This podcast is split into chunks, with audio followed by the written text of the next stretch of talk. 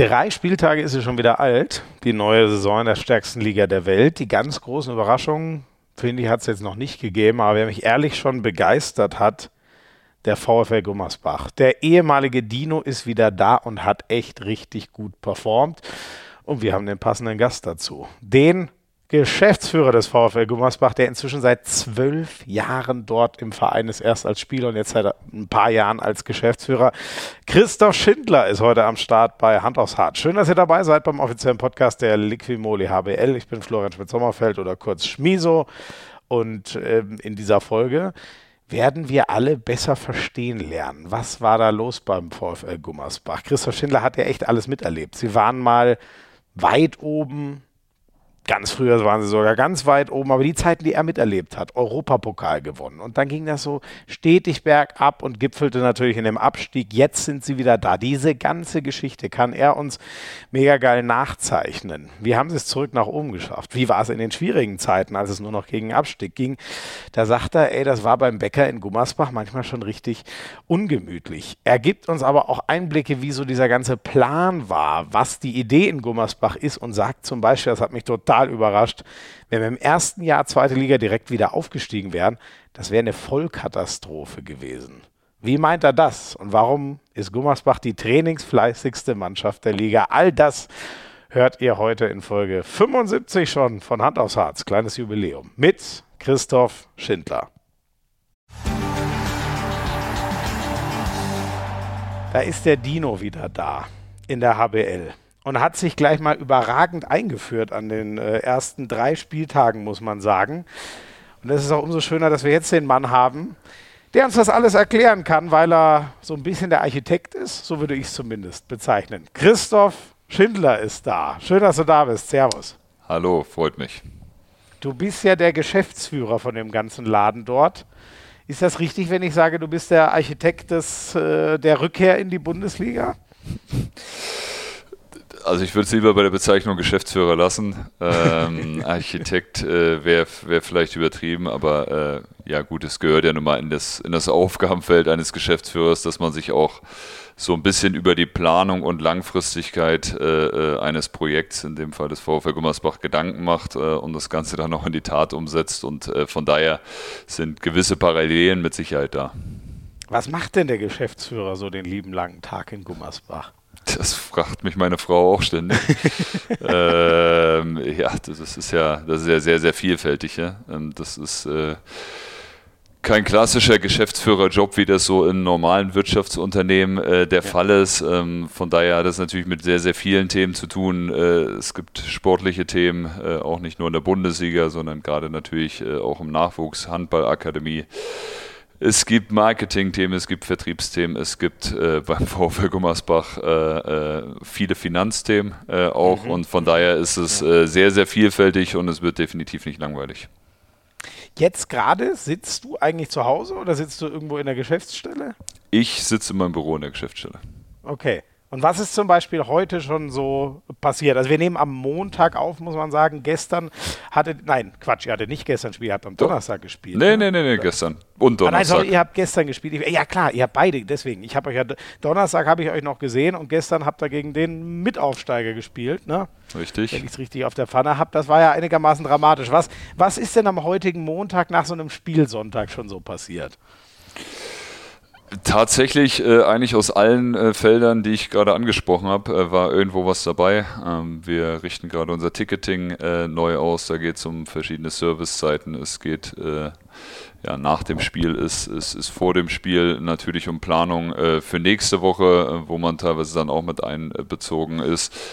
Es geht äh, um sportliche Ausrichtung auch fürs nächste Jahr, wo man äh, mit verschiedenen äh, Beratern und Spielern spricht. Äh, wir haben äh, unser Partnermanagement neu aufgestellt. Das ist ein Bereich, ähm, der natürlich für uns sehr, sehr wichtig ist. Äh, also früher hätte man klassisch Sponsoring gesagt. da haben wir einen neuen Mitarbeiter im Vertrieb eingestellt, der die Unternehmen davon überzeugen soll, zum VfL Gummersbach zu kommen und auch im, im Punkto Buchhaltung, Jahresabschluss und und und war alles dabei. Also ähm, wie ich es vorhin schon gesagt habe, wird nicht langweilig und äh, abgeschlossen wird der Tag dann mit dem Podcast. Mhm. Sehr schön, okay. Aber ich merke schon, du hast eine ganze Menge zu tun. Ähm, Wie viele Nerven haben dich denn die ersten drei Saisonspiele schon gekostet? Langweilig war es ja, über gestern sprechen wir gleich nochmal. Langweilig war es ja nicht wirklich bisher. Nee, langweilig war es definitiv nicht. Also gerade das gestrige Spiel hat mich dann tatsächlich ein paar Jahre gekostet. Äh, danach sah es mit der ersten Halbzeit nicht aus. Ich glaube 17-10 haben wir irgendwann geführt und glaube ich, ja. äh, fünf Minuten vor Schluss mit vier Toren zurückgelegen. Ähm, das hätte ich zum Zeitpunkt, wo wir 17-10 geführt haben, nicht geglaubt und ähm, hätte aber auch fünf Minuten vor Schluss bei minus vier nicht daran geglaubt, dass wir das Spiel tatsächlich äh, noch gewinnen, auch wenn ich grenzenloser Optimist bin. Das, das ja. hat schon fast einem Wunder geglichen. Ähm, das Spiel gegen Magdeburg am Donnerstag äh, war, war nicht, nicht weniger dramatisch, äh, aber halt mit dem schlechteren Ausgang für uns und von daher ja, Doppelspieltag und äh, die, ja, die Woche hat äh, schon ein paar graue Haare be bereitet, auf jeden Fall. Das glaube ich, das glaube ich. So eine kleine Mini-Bilanz. Ihr, ihr, ihr schlagt Lemgo, die ja so ein bisschen echt die positive Überraschung der letzten Jahre waren mit Gipfel-Pokalsieger. Ihr habt den Meister am Rande einer Niederlage. Ähm, das Spiel gestern, das war mal so, mal so in sehr unterschiedlichen Phasen, die du gerade schon perfekt illustriert hast. Wie, wie zufrieden bist du mit dem Start? Ja, man kann eigentlich nur zufrieden sein, das ist ja keine Frage. Also ähm, das erste Spiel ähm, in Lemgo zu gewinnen, auswärts, ähm, natürlich brutal, brutal schwierig und gerade für so eine neue zusammengewürfelte Mannschaft und für so eine junge Mannschaft äh, natürlich auch kein einfaches Auftaktprogramm. Haben, wir, haben wir wirklich sehr, sehr gut gemeistert im Spiel gegen Magdeburg. Ja, würde ich fast sagen, dass wir, wenn wir das ganze Spiel sehen, ähm, zumindest über große Phasen die bessere Mannschaft waren und am Ende ähm, auch einen Punkt verdient gehabt hätten. Das ist äh, ohne Wenn und Aber so. Ähm, gestern 20 Minuten sehr, sehr gut äh, und dann äh, ja, mit einem Verlauf, der, wie ich gerade schon gesagt habe, nicht abzusehen war, muss man dann am Ende sagen, glücklich gewonnen und unterm Strich, wenn man die beiden Spiele Magdeburg und gestern sieht, dann wahrscheinlich auch äh, mit dem gerechten Ausgang äh, dieser Woche und ja, 4 zu 2 Punkte nach drei Spielen ich glaube, das kann sich auf jeden Fall sehen lassen. Und viel, viel wichtiger als die reinen Ergebnisse und die Punkte ist halt, wie sich die Mannschaft präsentiert hat. Viele haben mhm. vor der Saison gesagt, äh, ja, wir haben die jüngste Mannschaft der Liga, viele äh, Spieler noch keine Erstliga-Erfahrung. Äh, große Wundertüte, das war es im Endeffekt auch für uns. Und wenn dann am Ende vier Punkte äh, rausspringen und eine zwei Tore Niederlage gegen den deutschen Meister, dann kann man, glaube ich, von einem guten Start sprechen. Wie ist denn eigentlich äh, die Zielsetzung für die Saison bei euch? Sehr vielfältig, sehr vielfältig. ähm, natürlich gibt es das übergeordnete äh, sportliche Ziel, dass wir die Klasse halten wollen. Das ist, das ja. ist keine Frage. Also äh, wir sind nicht äh, gekommen, um, um, um direkt wieder runterzugehen. Das ist, das ist auch ganz klar. Ähm, auf der anderen Seite ähm, gibt es einfach Ziele, die gar nicht, gar nicht an Tabellensituationen oder Plätzen äh, zu messen sind. Und das ist in erster Linie, dass wir jeden einzelnen Spieler weiterentwickeln wollen. Wir haben uns bewusst dazu entschieden, ähm, junge, talentierte Spieler nach Gummersbach zu holen. Ähm, Spieler mit sehr viel Talent ähm, und äh, mit sehr viel Potenzial, was die Entwicklung angeht. Wir haben uns äh, dazu entschieden, einen Trainer nach Gummersbach zu holen, der diese Jungs auch ausbilden kann, mit einem ganzen Staff rundherum. Da haben wir sehr, sehr viel investiert auch in diese Infrastruktur, ähm, sprich in die Entwicklung äh, von den jungen Spielern und äh, deswegen ist das eigentlich das übergeordnete Ziel, Entwicklung äh, von einzelnen Spielern und am Ende dann natürlich auch als Mannschaft. Und ich bin einfach ähm, davon überzeugt, dass äh, wenn die, die Spieler sich so weiterentwickeln, wie sie es in den letzten anderthalb Jahren getan haben oder die Neuzugänge jetzt in den letzten äh, Wochen, wir als Mannschaft äh, schnell zusammenwachsen, was bei sieben Neuzugängen auch nicht ganz einfach ist, dann werden wir unsere sportlichen Ziele erreichen und dann werden wir auch das ein oder andere Spiel gewinnen, was uns vielleicht noch keiner zutraut. Mhm. Na ja, gut, das war, also, was heißt nicht zutrauen, aber so ein bisschen habt ihr das sogar mit Lemgo ja schon geschafft, ne? Das seid ihr jetzt nicht als Favorit hingefahren, würde ich mal sagen. Nein, definitiv nicht, aber schon mit einer klaren Zielsetzung für uns. Also ähm, wir wollen uns auch nicht verstecken. Ähm, ich, dafür mhm. steht auch ähm, unser Trainer nicht. Äh, dafür stehen auch die Jungs nicht, äh, die da sind. Äh, auch wenn sie, wenn sie jung sind, sind das schon äh, Spieler, die ambitionierte äh, Ziele haben in, in jedem Spiel und auch äh, an so einem Karrierepunkt sind, äh, wo sie natürlich sich auch zeigen wollen. Beispiel Julian Köster, der jetzt auch kein, kein normaler 22-Jähriger ist. Ja. Und von daher haben wir ähm, sehr, sehr hohe Ansprüche an unsere Spieler, sehr, sehr hohe Ansprüche an uns selbst und äh, äh trotzdem ähm, bei aller Euphorie und, und äh, Offensivlust äh, sollten wir natürlich trotzdem demütig bleiben, weil das hat die Vergangenheit auch gezeigt, wenn man äh, zu schnell zu viel will, dann ist es auch nicht gut. Aber wir wissen äh, um unsere Qualität und die versuchen wir halt jeden Tag bei den, bei den Jungs rauszukitzeln.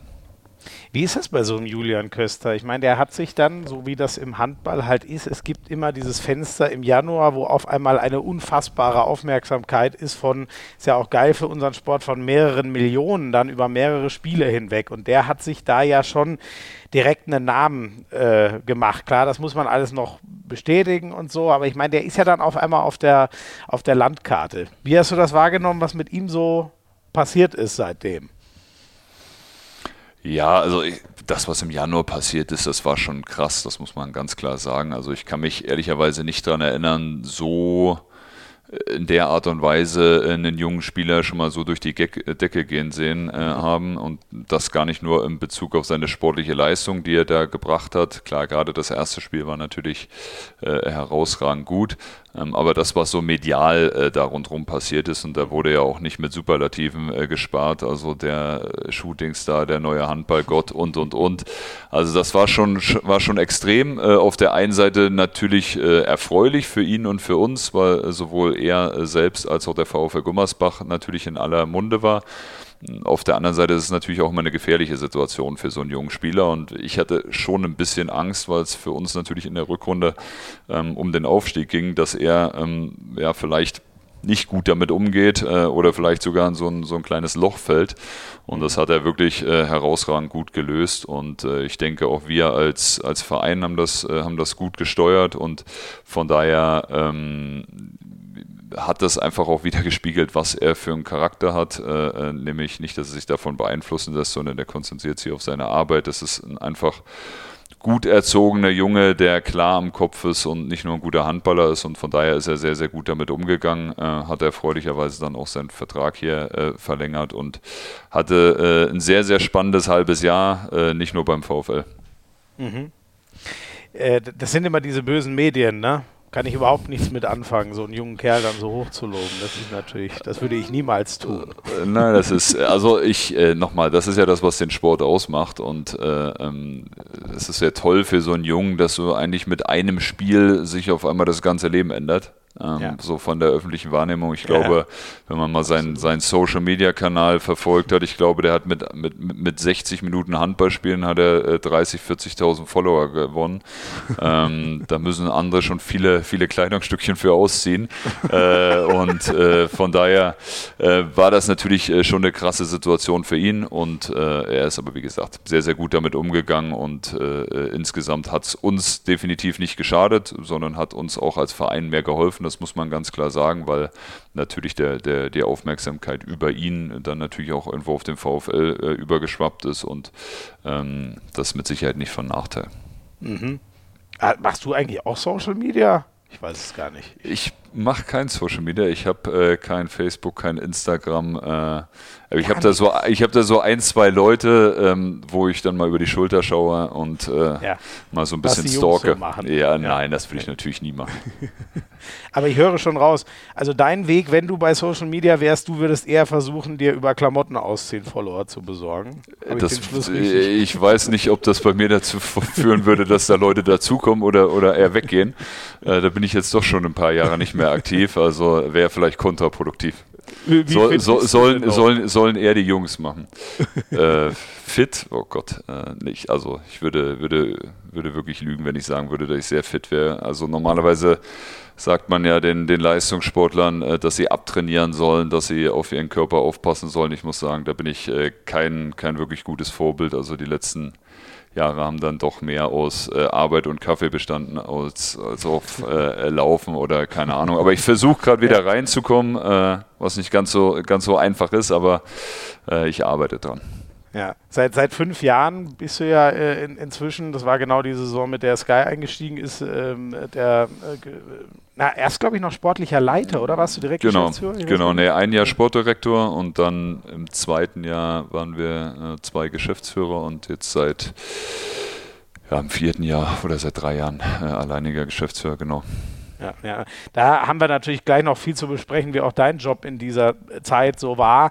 Ähm, ist ja unfassbar viel äh, passiert, der Dino gestorben und jetzt zum Glück wieder hochgekommen. Eins noch zu, zur Aktualität den Dominik Mappes unter all den spannenden jungen Spielern, die du da so hast, Flurov kennen wir zum Beispiel noch, auch Min aus Minden, Köster haben wir gerade geredet, aber also den musst du mir schon noch mal erklären. Das ist ja, wir haben das damals alle so gelesen, als er dann von äh, den Eulen in die, ich hoffe, ich habe es jetzt noch richtig, oder? Ich glaube, er ging von den Eulen zurück äh, in, in, äh, zu seinem Heimatverein Hüttenberg, der damals in der zweiten Liga war und man konnte da schon so reinlesen. Ein Kerl, wo man dachte, der könnte vielleicht sogar Richtung Nationalmannschaft gehen. Der setzt jetzt ein bisschen andere Prioritäten im Leben, ist wieder in der, in der Heimat und so. Und jetzt also was der, was hat er gemacht gestern, die letzten vier Tore oder so? Also Handball ist nie eine One-Man-Show, aber das hat im, im, im, Spiel dann doch so ausgesehen. Er hat, äh, ich glaube, Kretsche hat es 400 Mal erwähnt im, im, Kommentar in der Konferenz, er hat einen persönlichen Saisonrekord gegen Magdeburg äh, aufgestellt und er hätte euch fast gegen den Meister zum, zum Sieg geschossen. Das, die Geschichte ist für mich ja fast unerklärlich. Kannst du mir mal erklären, wie ihr den nochmal dazu bekommen habt, doch so ambitioniert Handball zu spielen? Ja, ich glaube, ein ambitionierter Handballer war auch vorher schon und äh, auch ein sehr, sehr guter, ähm, der natürlich nicht erst jetzt die letzten drei Spiele in Gummersbach gezeigt hat, äh, äh dass er am Ball dann doch ein bisschen was kann, sondern dass er über viele Jahre schon äh, in, in, verschiedenen Stationen getan hat und äh, klar war, ja, dass wir uns auf der Position auch verändern wollten, ändern mussten. Ähm, und irgendwann kam halt äh, die Idee, okay, sollen wir nicht mal äh, beim Dominik fragen, äh, ob er nicht Lust hat, äh, nach Gummersbach mhm. zu kommen. War halt aber schon die Situation, dass er gerade einen Fünfjahresvertrag in Hüttenberg unterschrieben hat. Und äh, ich wusste aber ähm, auch, warum er zurück in die in die. Er hatte einen Fünfjahresvertrag. Das war mir ehrlich gesagt ja, gar nicht bewusst, ja, dass er so ja, lang war. Wow. Ja, mhm. ähm, also nicht, dass ich jetzt lüge, aber ich glaube, äh, so war es. Ja. Und äh, wenn man halt sieht, äh, warum er auch nach Hüttenberg gegangen ist, natürlich auf der einen Seite, weil es ein toller Verein ist äh, äh, und seine Heimat, aber dass das natürlich auch äh, viel private Gründe hatte, mhm. ähm, war es halt einfach ähm, so, dass wir dass ich ihn angerufen hatte und einfach mal über die Situation gesprochen hatte, ähm, ihm davon erzählt habe, was wir so in Gummersbach vorhaben und mhm. schon gemerkt habe, dass ihm das scheinbar, äh, scheinbar gefallen hat und er das nicht ganz uninteressant fand. Und so haben wir halt einfach ein paar Wochen gesprochen und dann hat sich die Situation ergeben, ähm, dass er signalisierte, dass er das gerne machen würde wollen. Und äh, dann gab es natürlich äh, Gespräche äh, zwischen ihm und Hüttenberg und, und uns und Hüttenberg und ihm. Und am Ende bin ich einfach froh, dass, dass das geklappt hat. Nicht nur, weil er die letzten drei Spiele überragend gespielt hat, sondern äh, weil er uns natürlich äh, als, als als Charakter, als älterer Spieler, muss man bei ihm sagen, er ist jetzt nicht der klassische alte Spieler mit 27. In unserer Mannschaft fällt er da aber schon auf. Ja, ähm, ja. Und natürlich äh, als Handballer einfach weiterhelfen wird. Und äh, wir sind sehr, sehr froh, dass er hier ist und einfach ähm, äh, ja, schön zu sehen, äh, wie, der, wie der junge Handball spielt und äh, wie, die, wie er uns natürlich auch als Mannschaft hilft. Auch wenn man bei aller Euphorie nicht vergessen darf, dass, dass auch ein paar andere Jungs äh, ihre Leistung gebracht haben, die letzten drei Spiele. Ähm, aber das, was, was er da ähm, gezeigt hat, das war schon wirklich herausragend gut und äh, ja, gerade gestern ähm, diese vier Tore am Ende, obwohl er vorher ähm, auch nicht, äh, nicht, nicht, nicht alles richtig gemacht hat, ähm, war dann halt schon so, dass es genau das ist, was du dir von einem Leader erwartest, der sagt, okay, Crunch Time, ähm, ich, ich übernehme die Verantwortung und das hat er halt herausragend gut gemacht und äh, war deswegen auch einer der Väter des Erfolgs. Ich erinnere mich ehrlich gesagt gar nicht mehr so an die Einzelheiten, aber ich weiß noch, ich habe damals äh, so, als die Nachricht kam, der geht jetzt wieder nach Hüttenberg, das erste Interview da mit ihm geführt, als die Eulen gespielt haben und da hat er äh, das auch so ungefähr erklärt, der ist ja glaube ich, ich weiß gar nicht, ob da das Kind schon da war oder stand bevor und dann wollte er wieder näher zu den Eltern und so. Wie hast du ihn denn dann, äh, wie hast du ihn gepackt bekommen, dass er doch jetzt wieder zurück hoch in die erste Liga geht und ja auch nochmal die Stadt wechselt? Ja gut, das mit der ersten Liga war ja tatsächlich bei unseren Gesprächen noch nicht klar. Das ist ja immer so das, äh, das Problem, was du als Mannschaft hast, die irgendwie entweder gegen den Abstieg äh, spielt in der ersten Liga oder um den Aufstieg, dass du eigentlich mit Spielern sprechen musst, die für beide Szenarien in Frage kommen. Ähm, weil du kannst ja schlecht äh, im Oktober garantieren, dass du im nächsten Jahr in der ersten Liga spielst. So, deswegen war das natürlich schon so, dass wir aber diese... Aber bei euch hat sich das doch früher abgezeichnet. Ja, aber Oktober war es dann doch noch nicht. Und man hat hat auch in dem Jahr vorher gesehen, dass manchmal auch äh, Januar, Februar abzeichnen äh, nicht reicht. Äh, ja. Aber ähm, nein, von daher ging es schon darum, ihm eine Vision aufzuzeigen, ähm, wo, wo dieser Verein hin soll und diese Vision aber auch nicht nur irgendwie für ein Dreivierteljahr äh, oder für, für eineinhalb Jahre erzählen sollte, sondern für die nächsten Jahre. Und es ist genau die gleiche Vision, die äh, am Ende einen Julian Köster dazu überzeugt hat, äh, in Gummersbach zu bleiben oder einen, einen, einen Gorgi Sigurdsson überzeugt hat, überhaupt nach Gummersbach zu kommen und seinen Vertrag um drei Jahre zu verlängern. Und ähm, das ist halt einfach ähm, die, die, diese sportliche Perspektive, äh, die wir ähm, ja, die wir aufgezeigt haben und hoffentlich natürlich auch erreichen können. Dafür äh, tun wir jeden Tag alles. Angefangen natürlich von, von mir als Geschäftsführer, der versucht, die Voraussetzungen dafür zu schaffen. Äh, viele Mitarbeiter hier im Umfeld, äh, bis hin zu dem sportlich äh, Verantwortlichen. Und ähm, ja, das scheint äh, scheint ihm halt schon gefallen zu haben, aber ich glaube, die Frage sollte man ihm dann äh, doch, doch besser stellen. Und äh, ich bin einfach froh, dass er sich für uns entschieden hat, weil es ja nicht nur diese Option gab, in Hüttenberg zu bleiben, sondern ich glaube, viele Vereine ähm, sich so ein Dominik Mappes nicht erst nach den letzten drei äh, Spielen sich dann doch bei sich vorstellen könnten. Ja, als der, der Topspieler der zweiten Liga der letzten Saison kann ich mir das gut vorstellen. Und so alt, du hast es ja schon gesagt, der ist erfahrungsmäßig, fühlt er sich schon alt an, aber so alt ist er nur auch wirklich noch nicht. Ähm, was ist denn diese Vision? Wie sieht die aus? Ich habe ja mal gehört, wer Visionen hat, sollte zum Arzt gehen. Hat das nicht mal irgendwer? Äh, so fühle ich mich manchmal auch. So fühle ich mich manchmal auch. Äh, ja, also es gibt nochmal, es gibt, es gibt Dinge, die man, die man nach außen kommunizieren äh, sollte. Es gibt aber auch bestimmt Dinge, die man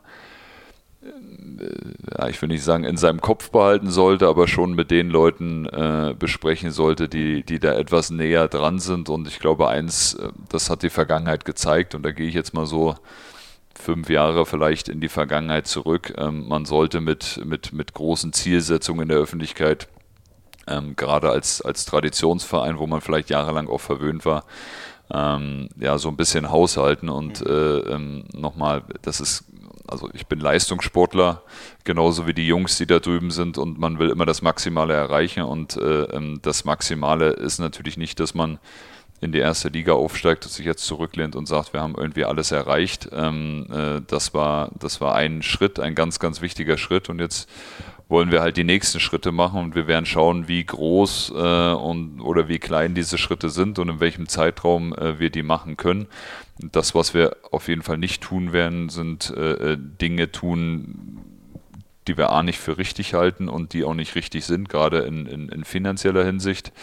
Ähm, und äh, Natürlich gibt es trotzdem über oder übergeordnete oder größere Ziele, die wir für die Zukunft haben. Und äh, ich glaube, es ist auch kein Geheimnis, dass ein Julian Köster, ein Dominik Mappes oder Gutjen Valor Sigurdsson, um da einfach nur drei zu nennen, ähm, sich auch nicht damit zufrieden geben, äh, jedes Jahr zu sagen, unser Ziel ist, äh, zwei Mannschaften hinter uns zu lassen. Und äh, daran arbeiten wir jeden Tag, vergessen aber trotzdem nicht demütig zu sein und werden äh, jetzt nicht irgendwie äh, übermütig, weil wir eine gute Saison in der zweiten Liga gespielt haben oder weil wir jetzt mit 4 zu 2 Punkten gestartet sind. Wir ähm, haben sehr, sehr viel Arbeit in allen Bereichen vor uns, arbeiten da jeden Tag dran und sind über jeden kleinen Schritt äh, froh, den wir gehen. Ähm, wie oft hast du dir schon anhören müssen oder wirst es vielleicht noch müssen, dass ihr kein normaler Aufsteiger seid? Das habe ich tatsächlich alleine heute, glaube ich, schon fünfmal gehört. äh, ich zitiere unseren Trainer von heute Morgen, ich kann die Scheiße nicht mehr hören. Äh. Ja, also was ist ein normaler Aufsteiger? Also ähm, Aufsteiger. Haben, ist, ist, ist Hamm nicht ein normaler Aufsteiger? Ich, ich, also ich habe noch nie eine Definition von einem normalen Aufsteiger gelesen, deswegen kann ich es kann nicht beantworten. Also Aufsteiger ist die Mannschaft, die letztes Jahr noch eine, eine Liga drunter gespielt hat. ähm, so, da, das, das sind wir, äh, äh genau wie Hamm. Ähm, und ja, ich weiß, es gibt dann immer so diese Vergleiche. Der BAC hat es vor ein paar Jahren schon mal gemacht und ist in seiner ersten Erstligasaison Siebter geworden. Der HSV hat letztes Jahr eine super Saison gespielt ja. und die normalen Abst äh, Aufsteiger, die steigen direkt wieder ab und und und. Aber das interessiert uns wirklich überhaupt nicht, weil am Ende kannst du dir davon nichts kaufen. Also ähm, ja. wenn jeder Experte sagen äh, würde, wir sind äh, kein normaler Aufsteiger und am Ende steigen wir wieder ab, äh, dann, dann, dann können wir uns auch nichts von kaufen. Wir versuchen unser, unsere, unsere Arbeit so gut wie möglich zu machen.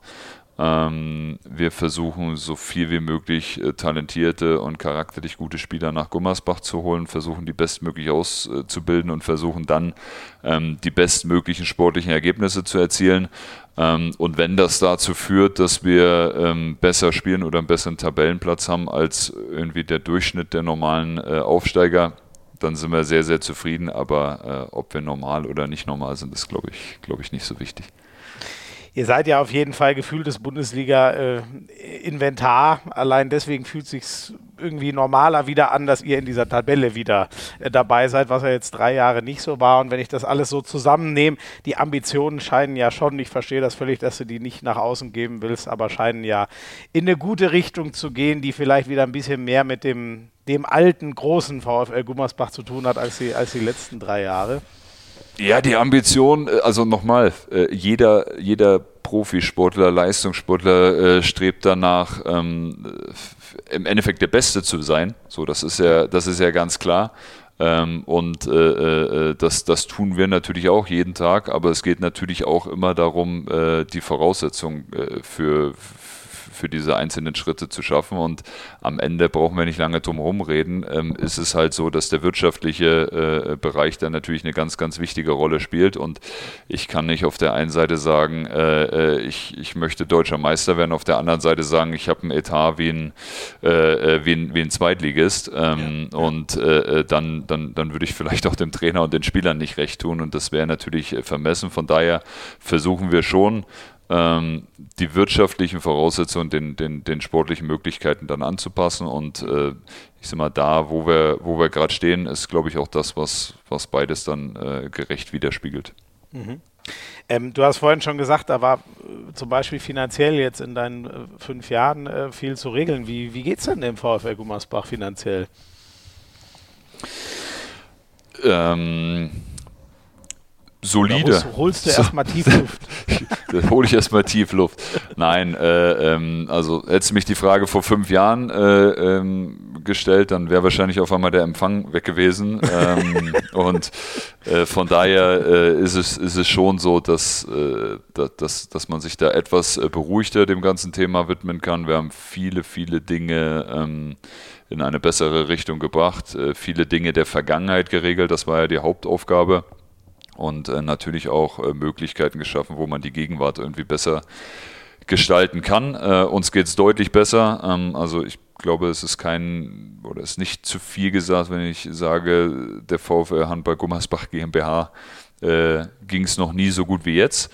Ähm, mhm. Auf der anderen Seite mit dem ganz großen Aber, noch nie so gut wie jetzt, heißt aber nicht, dass wir äh, ähm, auf Rosen gebettet sind, sondern das, was wir gerade tun, äh, das können wir tun. Ähm, wir haben immer noch Dinge äh, zu regeln, die aus der Vergangenheit äh, sind, aber deutlich weniger, als es noch vor ein paar Jahren der Fall war. Und auch da, so wie im Sportlichen, die Jungs und das Trainerteam daran arbeiten, nach vorne zu kommen, äh, versuchen wir das natürlich auch im wirtschaftlichen Bereich. Also wir versuchen die Dinge der Vergangenheit äh, immer kleiner werden zu lassen und die Dinge der Gegenwart immer größer. Und äh, ich mhm. bin davon überzeugt, dass wir auf einem guten Weg sind. Mhm. Ähm, das ist sicher wahnsinnig vielschichtig, vielleicht sogar für jemanden, der nicht im, direkt im Business ist, gar nicht so leicht zu verstehen. Aber kannst du uns ungefähr einen Eindruck kriegen, geben, wie ihr es hinbekommen habt, den Verein? Und da, wenn ich gerade dran denke, Corona crasht dann mitten rein, da ist das ja sehr nicht einfacher geworden. Wie habt ihr es geschafft, den, den Verein oder im, im Kern dann diese, die GmbH wieder auf andere Füße zu stellen finanziell? muss ich wieder tief durchatmen äh, und überlegen, wie ich das jetzt kurz halte.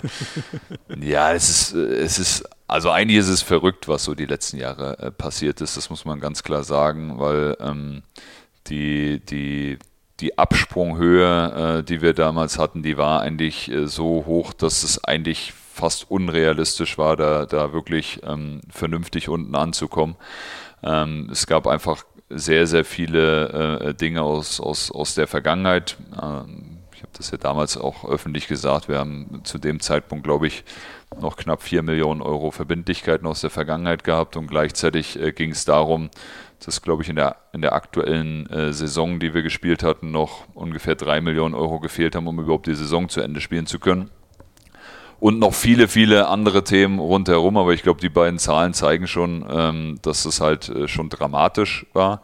Ja. Und äh, ja, im Endeffekt gab es halt ganz, ganz viele Themen, die wir gemacht haben. Natürlich äh, gab es äh, dankenswerterweise Leute, ähm, die, die dem ganzen Projekt irgendwo Vertrauen geschenkt haben. Gesellschafter natürlich äh, vorneweg, die die auch nochmal das Portemonnaie geöffnet haben. Es ging darum, dass wir massiv Kosten reduziert haben. Wir haben knapp eine Million Euro Personalkosten äh, äh, gesenkt, was am Ende natürlich mir dann auch klar war, dass wir wahrscheinlich damit dann in die zweite Liga gehen müssen, mhm. ähm, weil zu dem Zeitpunkt haben wir ja schon drei Jahre gegen den Abstieg gespielt äh, und dann nochmal zu sagen, wir, wir reduzieren ähm, und das war, sag ich mal, der, der, der allergrößte Punkt, wo wo, glaube ich, viele Leute vorher Angst hatten, ähm, weil mit dieser Maßnahme natürlich klar war, okay, du musst wahrscheinlich, äh, musst wahrscheinlich da runtergehen. Und der große VfL Gummersbach, der ja nicht absteigen darf, äh, der wird es dann, dann trotzdem tun. Auf der anderen Seite war, war mir halt klar, wenn wir das nicht machen, würde es den großen VfL Gummersbach äh, irgendwann gar nicht mehr geben. Und am Ende bin ich auch noch derjenige, der da, der da vorne steht und den Leuten das sagen darf. Und ähm, ja, wir haben überall versucht, die Kostenschraube an, anzusetzen in, in allen Bereichen und gleichzeitig haben wir halt versucht, das, was Wirtschaftsunternehmen halt tun sollten, die Einnahmen zu erhöhen. Mhm. Ähm, haben im Sponsoring uns äh, Konzepte überlegt, im Ticketing Konzepte überlegt und, und, und. Und das Allerwichtigste an der Geschichte war, glaube ich, dass wir transparent mit diesen Themen umgegangen sind. Ähm, haben wir damals bei der, bei der Neuausrichtung 2018, wo wir Heimat des Handballs entwickelt haben, äh, da schon viele Dinge gesagt und, und während Corona dann auch so ein Video nochmal online gestellt, wo wir wirklich auch Zahlen angesprochen haben, ähm, Probleme aufgezeigt haben und ähm, ja auch aufgezeigt haben, wie wir damit umgehen äh, wollen in Zukunft. Und das kam sehr, sehr gut an. Äh, wir hatten im ersten Zweitligajahr dann schon ähm, äh, ein Dauerkartenrekord. Äh, wir hatten äh, viele, viele Partner, damals Sponsoren noch, die ihr Engagement teilweise erhöht haben in der zweiten Liga, weil sie einfach gesagt haben, okay, diesen Weg, den, den gehen wir mit, den unterstützen wir, das ist unterstützenswert. Und deswegen war die Corona-Krise, die dann kam, gar nichts Neues für mich. Also ich habe mit vielen Kollegen gesprochen, die gesagt haben, ach du grüne Neune, das ist alles so ungewiss, ich weiß gar nicht, wie ich meine Gehälter morgen überweisen soll. Und ich habe allen eigentlich geantwortet mit Willkommen im Job eines Geschäftsführers vom VfL Gummersbach. Äh, das geht mir seit zwei Jahren so. Und äh, ja, Spaß beiseite, das war tatsächlich äh, in der Krise etwas, was geholfen hat, dass man einfach vom Mindset her schon, schon ja, die Krise irgendwo gewohnt war.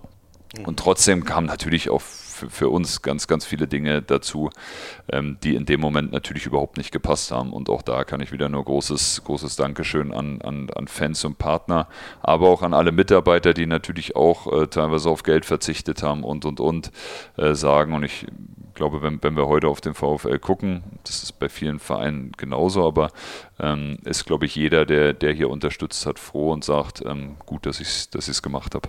Mhm, mh. äh, die Heimat des Handballs können wir äh, gerne dann äh, gleich nochmal klären. Ich fände noch da spannend, wie, ich weiß ja auch so ein bisschen zumindest, wie das äh, Gummersbacher Handballpublikum so ist. Die wissen auch selber alle, wo sie herkommen. Da gibt es ja auch Leute, die schon damals dabei waren, als noch Titel en masse gefeiert wurden.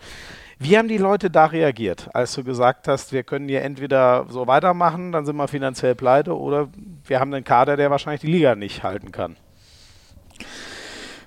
Ja, komplett unterschiedlich. Ähm, es gab äh, viele Leute, die gesagt haben, ja, endlich, und das ist äh, genau der richtige Weg. Und es gab äh, auch viele Leute, und das waren nicht wenig, ähm, die gesagt haben, wie kann er denn und was soll er denn? Und äh, ähm, natürlich äh, viel Kritik auch, weil wenn man Dinge ändert, ähm, dann äh, sind es vor allen Dingen unpopuläre Maßnahmen, die man halt ergreifen muss. Und je traditionsreicher ein Verein, äh, je kleiner die Stadt, äh, äh, je mehr Leute, die die glorreichen Zeiten miterlebt haben, desto größer ist halt auch die Angst vor Veränderung. So, und ähm, das war natürlich in dem Fall genauso. Es gab viele Leute, die gesagt haben, das, das, das geht ja nicht, das kannst du nicht machen. Auch Heimat des Handballs, kommen wir dann gleich nochmal zu, haben wir viele Dinge getan, die einfach, einfach anders sind und da vielleicht auch der ein oder andere Angst um den VfL Gummersbach, obwohl es eigentlich genau die richtigen Maßnahmen waren. Mhm. Ähm, ich glaube, was mir natürlich so ein bisschen zugute kam, war, dass ich eigentlich äh, zu dem Zeitpunkt schon ja, irgendwo acht Jahre im Verein war, ähm, als Spieler noch Europapokal mitgewonnen habe und vier Jahre Kapitän war, wo äh, oder was für, für, für Geschäftsführer von außerhalb, die vielleicht auch keinen Handball-Background gehabt hätten, äh, deutlich schwieriger gewesen wäre, die, die Leute dann auch mitzunehmen. Ja, ja. Ähm, sind ja Heimat des Handballs so drei äh, Elemente so, ne? Die da, also wie, wie habt ihr das aufgesetzt? Worum geht es da genau? Ja, 2018 im November war das äh, tatsächlich. Ähm, es ging darum, dass äh, ähm, man überlegt hat, okay, was ist der VfL Gummersbach? Ähm, und für alle war eigentlich schnell klar, erfolgreichster Verein der Welt, äh, meiste Titel, äh, größte Tradition äh, und so weiter und so fort. Und bei all dem, was man gesagt hat, war eigentlich immer klar, das sind so die Erfolge der Vergangenheit. Und äh, wenn man sich überlegt hat, und das war für mich als Geschäftsführer natürlich wichtig, okay, wofür steht der VfL Gummersbach der Gegenwart? Dann musste man ehrlich zu sich selbst sein und musste sagen, okay, der VfL Gummersbach in der Gegenwart, der steht für nicht unbedingt so viele positive Sachen, sondern sportlich permanent gegen den Abstieg spielen, äh, wirtschaftlich Krisenclub, teilweise Chaos-Club, weil äh, äh, ständig wechselnde Personal äh, sowohl auf der Trainerbank als auch, als auch in der Geschäftsstelle. Und ähm, das ist natürlich dann schwierig, halt Leute für den VfL zu überzeugen. Oder war es schwierig, egal ob als Spieler, als Partner oder als Fan. Und deswegen ging es mir darum zu sagen, okay, wofür soll der VfL Gummersbach der Gegenwart und vor allem der VfL Gummersbach der Zukunft stehen? Diese Dinge haben wir äh, definiert. Das sind Schlagworte wie Wirtschaftsunternehmen, äh, wie natürlich seriöses Wirtschaften, ähm, jüngere Zielgruppen ansprechen. Äh, so sehr ich Heiner Brandt äh, äh, fast verehre, habe gestern lange äh, mit ihm nach dem Spiel gesprochen. Es gibt halt aber einfach Generationen, die, die können mit dem Namen vielleicht nicht viel anfangen und denen sagt die Dortmunder Westfalenhalle äh, vielleicht nichts vom VfL. Ähm, davon gibt es wenige in Gummersbach, aber es gibt halt einfach junge Zielgruppen, die vielleicht auch in die Halle gehen, obwohl das Handballspiel gar nicht so wichtig ist. Das heißt, das ganze Thema Eventisierung und, ja. und, und. Ja. Ähm, das Thema gesellschaftliche Verantwortung äh, war sehr, sehr wichtig. Das Thema äh, Nachwuchsförderung, Ausbau der Handballakademie war wichtig. Und da gab es ganz, ganz viele äh, äh Themen. Und trotzdem, und dann doch mal auf Heiner Brand und, und, und die Erfolge zurückzukommen, alles aufbauend auf dieser Tradition, ähm, äh, äh, die, die über allem steht, auf die wir stolz sind, die einer der Gründe war, warum ich äh, aus dem tiefsten Osten dann irgendwann in, in Gummersbach gelandet bin als, als Sportromantiker. Auf der anderen Seite halt aber trotzdem äh, neue Wege gehen und Heimat des Handballs war im Endeffekt, weil wir gesagt haben, es gibt äh, keinen Verein, der diese Sportart äh, äh so geprägt hat wie der VfL Gummersbach, was Titel und was auch, auch Spielerpersönlichkeiten angeht aber auch für uns, weil wir äh, diese Sportart äh, in Zukunft auch äh, massiv prägen wollen. Das vor allen Dingen natürlich hier in der Region. Wenn es nach mir geht, natürlich auch gerne darüber hinaus. Mhm. Mhm. Spannend. Ich, aber kann man so ein bisschen sagen, da ist Gummersbach fast der mit anstrengendste Ort um diese beiden Pole. Also man könnte jetzt auch sagen, wer, wer, wer mit Heiner Brandt nichts anfangen kann, der hat im deutschen Handball eh nichts verloren. Äh, hat Spaß beiseite. Ich verstehe genau, was du meinst. Ich weiß noch, als ich neulich in Göppingen war, nach dem Spiel noch mit ein paar Fans gequatscht habe, so, die gehen halt dahin, schütten sich schon mal schön einen rein und nehmen das so als ein bisschen äh, Donnerstagabend Party vorglühen, fast schon, wenn man es übertrieben sagen will. Ist natürlich was ganz anderes als der eingesessene Handballfan, dem es um Sport, Sport, Sport geht. Würdest du sagen, in, in, in, ähm, ja, in Gummersbach zerreißt das fast so ein bisschen, weil es so konträr zueinander ist, so viel Tradition, so überladen oder kriegt man das inzwischen besser in, in die gleichen Bahnen äh, gelenkt, diese zwei Anspruchshaltungen? Ja, also ich gebe zu, dass es wahrscheinlich der Club schlechthin ist, wo, wo das am schwierigsten umzusetzen ist. Ich kann mich noch an ein äh, wichtigen deutschen Handballfunktionär äh, erinnern, der in einem großen äh, deutschen Club gerade Geschäftsführer ist, der, äh, als ich hier Geschäftsführer geworden bin, äh, zu mir gesagt hat, äh, viel Spaß bei deiner Aufgabe, der VfL Gummersbach ist ein unführbarer Verein. Ähm, und, oh, du äh, möchtest uns wahrscheinlich nicht verraten, wer das war. So. Äh, das äh, besser, besser nicht.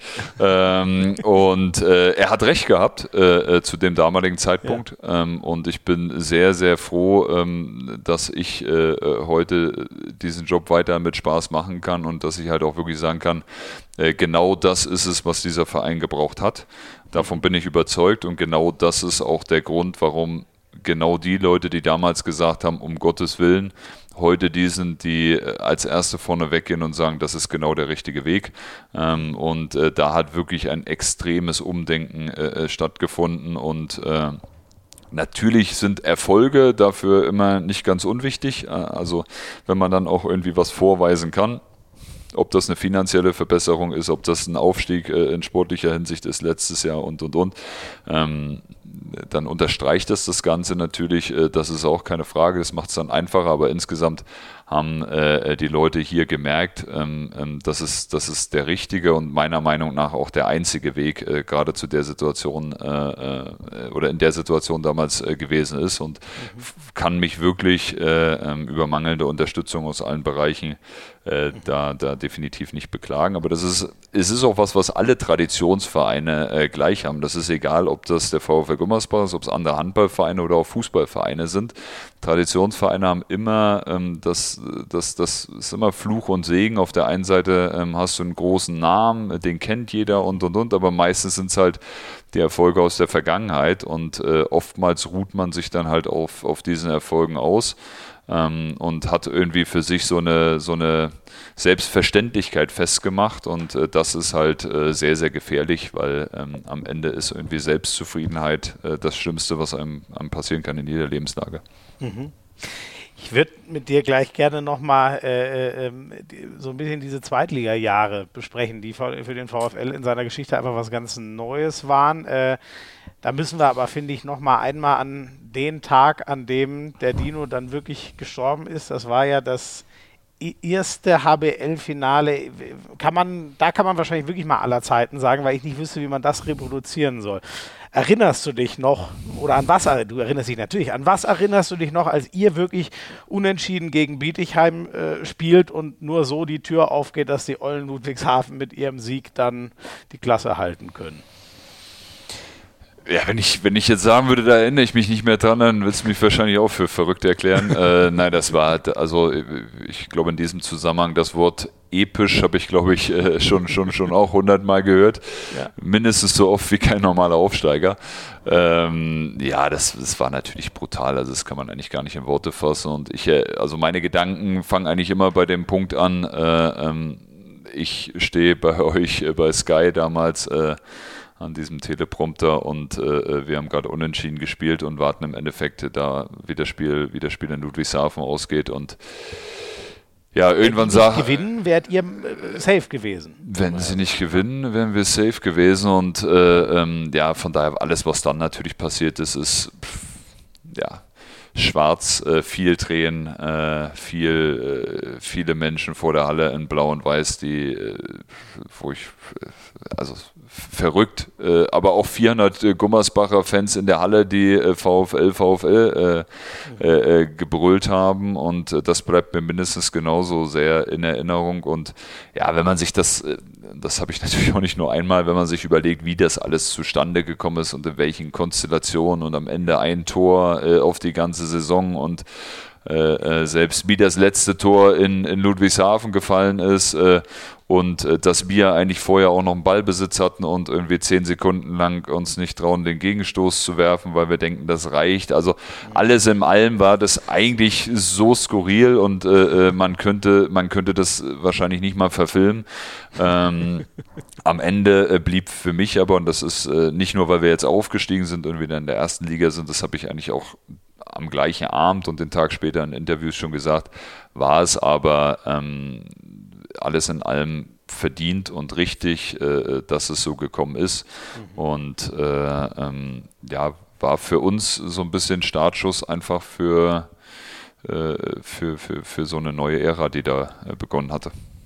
Das ist ja echt spannend. Das, das, äh, wie waren jetzt diese, äh, wir könnten es jetzt einzeln auseinanderpflücken, aber das ist ja spannend, dass man diesen Effekt, das hört man ja auch nicht zum ersten Mal, hat, dass dann die Leute wieder sagen, boah, endlich ist das jetzt mal rum, das war ja unerträglich, nur noch gegen Abstieg, jetzt sind wir in der zweiten Liga, jetzt äh, sammeln wir uns wieder und, und greifen wieder an. War das irgendwie so ein bisschen so von, von der Mentalität her? Weil es, es ging ja auch bei euch, obwohl ihr immer top oben mitgespielt habt, es ging ja auch erst mal zwei Jahre nicht hoch, sondern echt erst im dritten Jahr. Wie war das? Wurden die Leute schon ungeduldig oder hast du diese fast schon Anfangs-Euphorie, hast ja, glaube ich, vorhin ein bisschen erzählt, äh, Karten gingen sehr gut weg und so. Wie hat sich das so die Waage gehalten? Ja, die ersten, ich würde mal sagen, die ersten Wochen oder der erste Monat, der war schon äh, sehr, sehr schwer. Das war so ein bisschen Schockstarre ähm, und keiner wusste, was, was passiert. Was auch für uns nicht einfach war. Ähm, also ich hatte vorher als Verantwortlicher so einen Abstieg auch noch nie mitgemacht und der ja. VfL als Verein nicht und du konntest überhaupt, du hattest halt keine Erfahrungswerte, okay, wie würden die Sponsoren reagieren, wie würden die Fans reagieren, ähm, äh, wie, wie, wie, würde die Presse reagieren ähm, und deswegen ging es halt darum, dass wir das versucht haben, schnell aufzuarbeiten, ähm, dass wir versucht haben, schnell jedem zu erklären, was, was der Plan, der kurzfristige Plan zumindest ist und dann hat man schon gemerkt, dass so eine Auf- äh, und was ich vorhin schon erzählt habe, dieses transparente äh, Umgehen mhm. mit Problemen, dann hat man schon relativ schnell gemerkt, dass so eine jetzt erst Rechtsstimmung äh, entsteht. Und, und die hat halt irgendwie so von, von Woche zu Woche mehr Leute entfacht. Und ja, es war ja natürlich auch so, dass man ein paar Spiele mehr gewonnen hat als, als vorher. Ja. Und dann war so dieses Thema, okay, äh, in der zweiten Spiele äh, doch mal, in der zweiten Liga doch mal mehr Spiele gewinnen und am Wochenende danach irgendwie zwei Bier trinken gehen, das ist ja auch gar nicht so schlecht. Äh, und das ging eigentlich fast bis dahin, dass viele Leute gesagt haben, äh, irgendwie sollten wir vielleicht doch nicht aufsteigen. Das ist doch ganz, das ist doch ganz cool hier. Ähm, da gab es tatsächlich nicht wenige. Äh, und trotzdem hatte jeder so diesen Wunsch, nach oben zu kommen. Und das war auch so ein bisschen so eine äh, perfide Situation, dass es auf der einen Seite hieß, äh, ihr müsst unbedingt hoch und es wäre der VfL gehört in die erste Liga. Auf der anderen Seite, wir wollen gerne viele Spiele gewinnen und äh, äh, ähm, es war natürlich klar, dass beides zusammen vielleicht nicht unbedingt direkt möglich ist.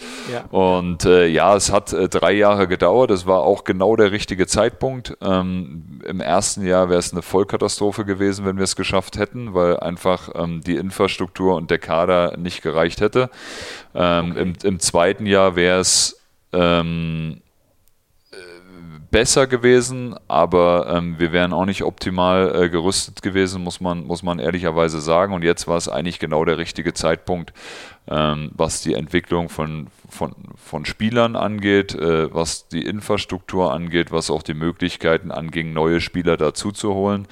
Ähm, und, und deswegen ja, ich will nicht sagen, bin ich im Nachhinein froh, dass es erst jetzt äh, geklappt hat, aber ähm, besser, besser für uns, äh, äh, für, die, für die Konkurrenzfähigkeit in der ersten Liga ist es auf jeden Fall.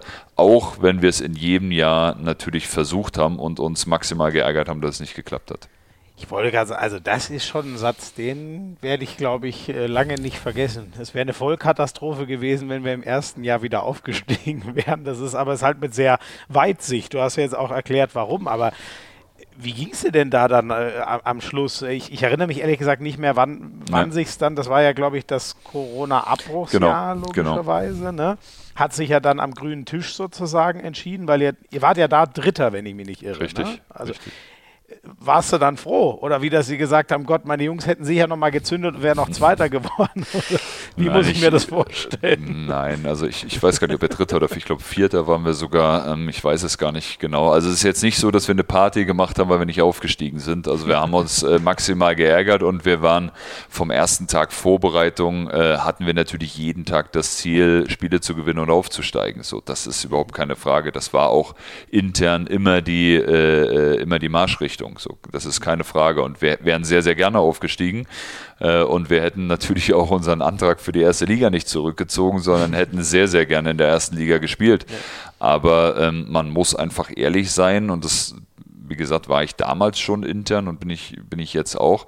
Es wäre ähm, äh, definitiv nicht optimal gewesen, weil wir ähm, nicht konkurrenzfähig gewesen wären. Das muss man ganz klar so sagen.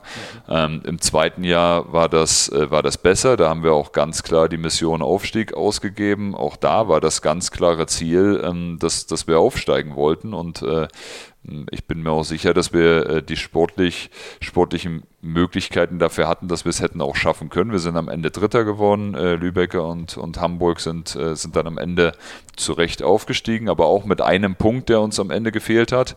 Ähm, und auch da wollten wir aufsteigen und auch da hätten wir sehr, sehr gerne den Aufstieg mitgenommen. Ähm, aber auch da muss ich sagen, wäre es nicht einfach gewesen äh, äh, in der ersten Liga. Ähm, und das ist es auch jetzt nicht. Aber trotzdem äh, haben wir einfach im Umfeld, sowohl wirtschaftlich als auch was die sportliche Infrastruktur angeht und den Kader, ähm, uns wieder einen Schritt weiter äh, gearbeitet und, und äh, äh glaube, ist jetzt der, der, richtige, der richtige Zeitpunkt. Ich, wenn man jetzt auch mal ein, zwei Personalien sieht, ähm, Ole Pregler zum Beispiel von Melsung, der ist letztes Jahr zu uns gekommen, hat als äh, 18-, 19-Jähriger sein erstes Erstligajahr gemacht, ähm, war erster Mittelmann und hat, äh, glaube ich, 50 technische Fehler gehabt und wir sind aufgestiegen. Ähm, das heißt, wir haben einfach die Möglichkeit gehabt, oder er die Möglichkeit gab, diese Fehler auch machen zu können, was für eine Entwicklung von einem jungen Spieler einfach unfassbar wichtig ist, was in der ersten Liga aber halt äh, einfach nicht zu verzeihen ist, weil da ist bei drei äh, technischen Fehlern drei Gegenstöße und dann hast du äh, dann das Spiel verloren. Ähm, ja, und ja. Äh, deswegen war es für die jungen Spieler einfach unglaublich wichtig, dass sie halt Erfahrung sammeln konnten, negativ und positiv. Äh, auch ein Julian Köster, der einfach viel gespielt hat, viel Verantwortung übernommen hat, äh, sich körperlich und, und, und, und auch vom Kopf weiterentwickeln konnte, ist jetzt halt einfach schon ein Jahr weiter und, und äh, bringt halt seine Leistung in der ersten Liga schon. Und ich weiß halt nicht, äh, wie das letztes Jahr äh, dann gewesen wäre, aber äh, die Wahrscheinlichkeit, ähm, dass sie sportlich besser performen in diesem Jahr, ist halt einfach deutlich höher. Und deswegen ähm, bin ich am Ende, auch wenn wir jedes Jahr aufsteigen wollten, nicht unzufrieden, dass es erst jetzt geklappt hat. Und ich glaube, das war für, für uns als Verein in, in, in Gänze äh, der genau richtige Zeitpunkt. Du hast ja vorhin schon mal erklärt, dass es ähm, in, am Beispiel Dominik Mappes ist ja nicht so leicht, äh, wenn man nicht genau weiß, ist es denn dann wirklich nächstes Jahr erstes Liga, erste Liga oder ist es nochmal ein Jahr zweites Liga? Es ist ja schon viel passiert. Also du hast ja äh, schon, man könnte es glaube ich schon Umbruch nennen. Äh, du hast ja tendenziell Junge geholt und die erfahrenen Alten gehen lassen. Ne? Da liegt ja irgendwo doch auch ein Risiko drin, oder? Wenn, wenn jetzt der Mappes als der Erfahrene gelten muss. Warum hast du den Kader so gebaut? Ja, das hat auch wieder verschiedene Gründe, aber ähm, also sagen wir, wenn, wenn man, wenn man sich äh, verbessern äh, möchte und äh, dann geht es eigentlich immer über, über zwei, zwei Wege. Das erste ist, man holt äh, komplette, fertige Spieler, die einfach schon besser sind als die, die man aktuell hat, ähm, weil sie das irgendwo anders schon äh, bewiesen haben oder man holt junge Spieler, ähm, die sehr, sehr talentiert sind, wo es halt in die eine oder in die andere Richtung gehen kann. Äh, wenn es aber in die Richtung geht, dass, dass, dass du das Leistungspotenzial herauskitzelst, was da ist, dann kann das halt auf einmal äh, einen unfassbaren Ausschlag nach oben geben. Und das hat man ja bei Julian Köster beispielsweise letztes Jahr gesehen. Absolut. Und deswegen haben wir ähm, äh, gesagt, im Rahmen unserer Möglichkeiten holen wir Spieler, die alle ein Entwicklungspotenzial haben ähm, oder fast ausnahmslos. Ähm, natürlich trotzdem auch zwei, drei Spieler, die gewisse Erfahrungswerte haben. Thielen Kodrin in der Champions League, äh, Nemanja Selenovic in Göppingen, Dominik hatten wir vorhin schon angesprochen, aber ähm, halt auch mit, äh, gerade mit, äh, mit, mit, mit Tom Jansen und Miro Schlurov wieder zwei, die einfach ein unfassbares Potenzial haben, ähm, die teilweise noch gar nicht wissen, wie gut sie sind. Und das zählt übrigens für, für, für fast die komplette Mannschaft. Mhm. Ähm, und wo es die Aufgabe von Gogi und seinem, seinem Team ist, einfach ähm, da die, die Sachen halt herauszukitzeln und äh, das hat bis jetzt gut funktioniert, aber es ist natürlich trotzdem noch Luft nach oben. Und das ist halt ähm, die große Chance, die man einfach mit jungen Spielern auch hat. Und äh, die positive Nebenerscheinung ist einfach dass sie halt jeden Tag mit den Hufen schauen, jeden Tag trainieren wollen, sich verbessern wollen, nicht satt sind. Und äh, das fängt, wie gesagt, bei uns beim Trainer an, hört beim letzten Spieler auf. Und ich habe es äh, letzte Woche in einem Interview auch schon mal gesagt, das ist definitiv die trainingsfleißigste Mannschaft, die ich, die ich jemals gesehen habe. Äh, ähm, und äh, okay. das macht einfach Spaß, den Jungs zuzuschauen und, und äh, sie bei ihrer Entwicklung da auch zu begleiten. Geht bei dem Trainer ja aber auch gar nicht anders, ne? So wie der selber immer trainiert hat. Er geht nicht anders, er ist das Gegenteil von mir. Äh, äh, der hat, seit er aufgehört hat, wahrscheinlich noch mehr trainiert äh, als vorher. Ähm, jetzt könnte ich sagen, der hat als Trainer dafür mehr Zeit, aber da ich ja weiß, dass er das auch mithört, äh, äh, nein, er ist, er ist, äh, er ist ein Besessener. Äh, das habe ich ihm ja auch äh, äh, schon gesagt oder auch in der Öffentlichkeit schon ein, zwei Mal im positiven Sinne. Ähm, und wenn er nicht diese Besessenheit nach, nach Sport, nach Training hätte, hätte er nicht auf, auf dem Level bis zu dem Alter äh, spielen können, wie er es getan hat, hätte nicht die Erfolge erzielen können.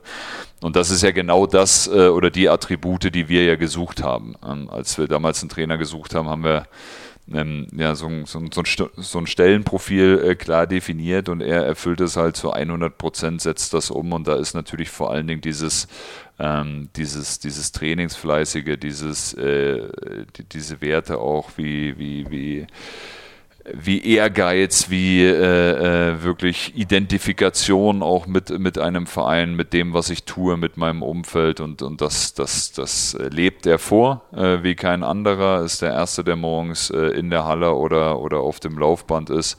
Ähm, und das steckt natürlich auch die Jungs an und äh, von daher ist er natürlich das, das perfekte Vorbild äh, für die jungen Spieler. Hat ja äh, äh, Andi Schmid neulich hier erzählt, jetzt weiß ich gar nicht mehr was, ich glaube Burpees waren es oder was, also zum, zum 40. war sein Geschenk äh, 40 Burpees. So, das ja, sagt ja auch. Ist, äh, also äh, tatsächlich äh, verrückt im positiven Sinne und es ist schon beeindruckend, äh, wenn man hier morgens aufs, äh, aufs Gelände fährt ähm, und dann, dann sieht man ihn wie einen Wahnsinnigen hier um die Halle äh, sprinten oder, oder im Kraftraum. Ähm, und das nicht, weil er es muss, weil die meisten Spieler machen es ja, weil es nun mal ihr Job ist und äh, sie es vorgeschrieben bekommen, sondern einfach, ähm, weil es in ihm drin ist, weil es sein Naturell ist und äh, das ist halt, das ist halt wirklich beeindruckend, das muss man sagen. Und das Schönste an Goggi, wie ihr ihn alle nennt, Gudjon Valo Sigurdsson, ich denke, ihr da draußen kennt ihn alle, er war ja vor zwei Folgen erst Thema. Ähm, der hat auch ein paar sehr spannende Informationen über dich. Wir holen ihn mal kurz dazu. Guten Tag, Christoph. Hier spricht dein Trainer. Bin mir ziemlich sicher, dass du mich nicht bei diesem Podcast haben möchtest. Aber wenn ich die Chance bekommen habe, dann werde ich die auch nützen. Erstmal danke für deine Arbeit für VfL, was du für den Verein gemacht hast in den letzten Jahren, äh, verdient allergrößte Respekt. Äh, das ist der angenehme Teil. Mit Loben ist jetzt vorbei. Äh, es spricht sich schnell hier rum in Gummersbach, dass dein Auto sehr oft und häufig bei McDonalds zu sehen ist, ähm, obwohl dass du einen ganz strengen und äh, gesunden Ernährungsplan äh, folgst. Äh, und dann gibt es die Gerüchte, dass du gerne Eis isst. Meine Frage ist, welchen Eis isst du am besten, am liebsten?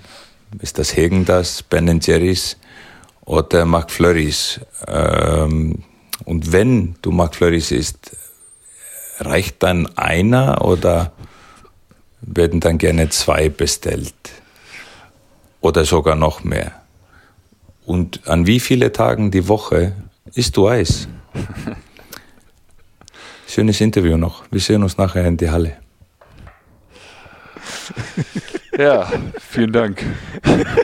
Jetzt darfst du gerne antworten. Das die waren Fragen, auf die wäre ich nicht gekommen. Das waren viele Fragen. Tatsächlich gibt es ja eine Vorgeschichte. Äh, gestern nach dem Spiel oder anders. Äh, es gab letzte Woche ein Interview äh, mit einer relativ großen deutschen Tageszeitung, wo ich gesagt habe, der Trainer ist besessen und deswegen äh, verzeiht man ihm auch äh, seine Sucht nach Cola Light äh, und nach Süßigkeiten, die er in sich reinstopft und keiner weiß es.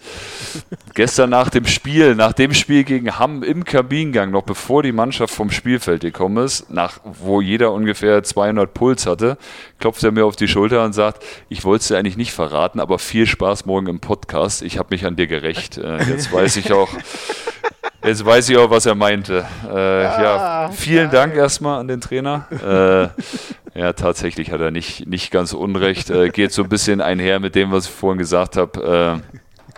Äh, äh, was, was Ernährung und Lebensstil angeht, äh, ist auf jeden Fall Luft nach oben.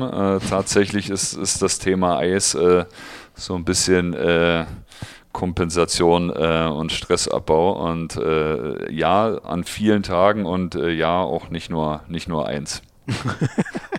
ich finde das absolut äh, legitim, wirklich. Ich, ich, hätte auch genau das erwartet, dass es so ein Stressreduktor ist sozusagen. Und seit ich weiß, dass sogar Andi Schmid und wer will dem was vormachen, in handballerischer Sicht ab und an mal zum Meckes gefahren ist, so schlimm kann das ja nicht sein, wenn man es nicht komplett übertreibt. Ne? Man sollte es nicht übertreiben und äh, äh, vielleicht auch erst häufiger machen, wenn man nicht mehr Spieler ist. Aber ähm, nee, gut, dass, gut, dass es Gogi nochmal erwähnt hat. Äh, danke nochmal an der Stelle.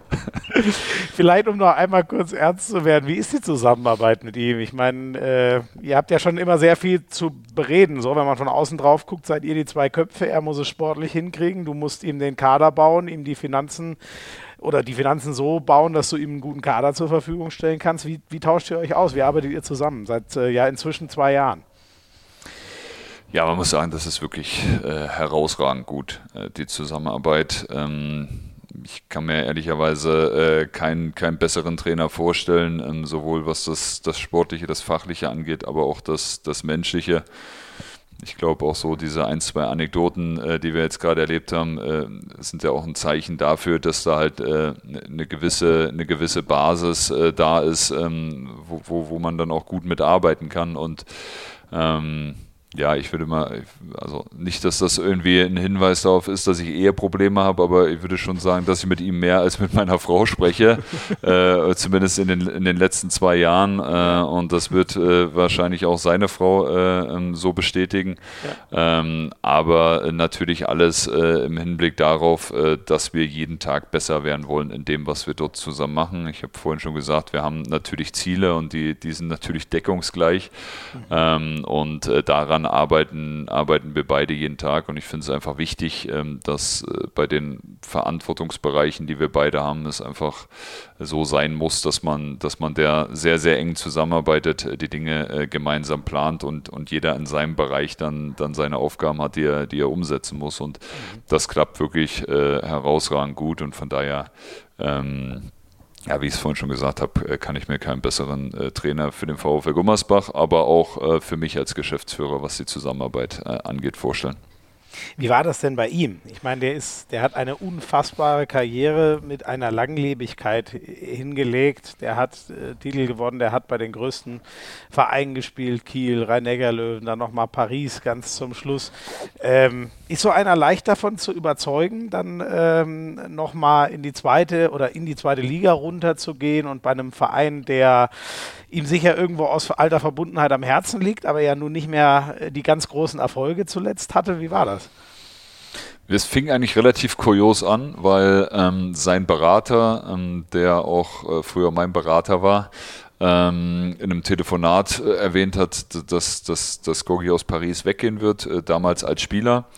Ähm, und auch da hatten wir überlegt, ob wir nicht vielleicht auf der Position sogar noch einen Spieler brauchen. Und ähm, ja, so haben wir halt äh, sehr, sehr intensiv über dieses Thema gesprochen. Und irgendwann ist so aus dieser Diskussion um den Spieler halt die Diskussion um den, um den äh, Spieler, Trainer und dann am Ende äh, den Trainer äh, Gutjun Waller Sigurdsson geworden, zumindest was den Berater und mich anging, mhm. weil auch den Trainer wir zu dem Zeitpunkt gesucht haben. Und ähm, für mich, als ich das dann so ein bisschen Revue passiert habe lassen, war, war eigentlich klar, ähm, ja genau die Attribute, die ich vorhin beschrieben hatte, die wir gesucht haben, die finden dich eigentlich bei, bei Gogi. Ähm, auch wenn er für mich im Kopf noch gar nicht so präsent äh, äh, dann direkt als Trainer war, weil er es halt noch nie gemacht hat. Ja, ähm, ja, und dann haben wir einen Termin in Paris ausgemacht. Der Berater und ich sind hingefahren und haben im Abteil überlegt, okay, was sagen wir dem jetzt eigentlich, äh, dass er als, als Spieler, als Spielertrainer oder als Trainer nach Gummersbach kommen soll ähm, hatten da ja ein paar Stunden Zeit äh, und äh, ich hatte dann schon gesagt, okay, das, äh, das, das Thema Trainer, das ist genau das, äh, was es natürlich am Ende werden soll. Und äh, dann haben wir uns in Paris in einem Hotel getroffen und haben ähm, ja, so die, die, die ersten Gedanken ausgetauscht. Er kam tatsächlich schon mit einem Buch und einem Stift an, äh, wo ich dann auch überzeugt war, okay, er kommt jetzt, glaube ich, auch als, als Trainer und nicht als Spieler. Ja. Ähm, und haben uns dann natürlich schon darüber unterhalten, wie sind aktuell die, die Verhältnisse in Gummersbach, auch was die Voraussetzungen für, für, für Sport angeht, für Training angeht, für Kader angeht und, und, und. Äh, haben äh, Ideen ausgetauscht, haben, äh, glaube ich, relativ schnell festgestellt, ähm, dass wir sehr, sehr ähnlich ticken, ähm, was äh, verschiedene Sachen angeht ähm, und haben da sehr, sehr lange zusammengesessen und haben von dem Tag eigentlich ja, gefühlt irgendwie jeden Abend telefoniert. Und dann war das so ein, so ein Prozess, glaube ich, auch bei ihm, weil für ihn war es natürlich, natürlich war es auch für uns so dieses Thema, okay, wird jetzt jemand Trainer, der, der noch nie Trainer war. Ähm, aber bei mir war es wahrscheinlich oder deutlich schneller als bei ihm den Entschluss zu fassen, okay, meine unfassbar gute und lange Karriere als Spieler, die beende ich jetzt und äh, äh ab morgen bin ich Trainer. Das hat natürlich schon ein paar Tage, wenn nicht sogar ein paar Wochen gedauert. Ähm, und am Ende ähm, gab es dann die glückliche Entscheidung, äh, dass, dass er das machen möchte. Und ich bin da sehr, sehr froh drum. Und ich glaube auch, ähm, dass er es nicht bereut hat, was er ja auch mit seinem ja, Dreijahresvertrag, den er jetzt nochmal neu unterzeichnet hat, dann auch äh, dokumentiert hat. Ja, ja. Jetzt haben wir echt viel erfahren. Das war sehr, sehr cool. Mal wieder äh, so, ein bisschen geht, geht ein Zweitliga-Club in diesem Podcast und in, auch in meiner Wahrnehmung dann doch immer so ein bisschen raus. Das war sehr spannend, jetzt mal zu hören, was da alles los war beim, beim VfL in den letzten Jahren. Jetzt bin ich gespannt, ob du selber auch so, also ob du auch so gut über dich selber sprechen kannst. Denn das machen wir gleich in Teil 2. Da beleuchten wir nochmal deinen Weg, äh, deine Karriere. Bin ich sehr gespannt, was wir da so an Infos rauskriegen. okay.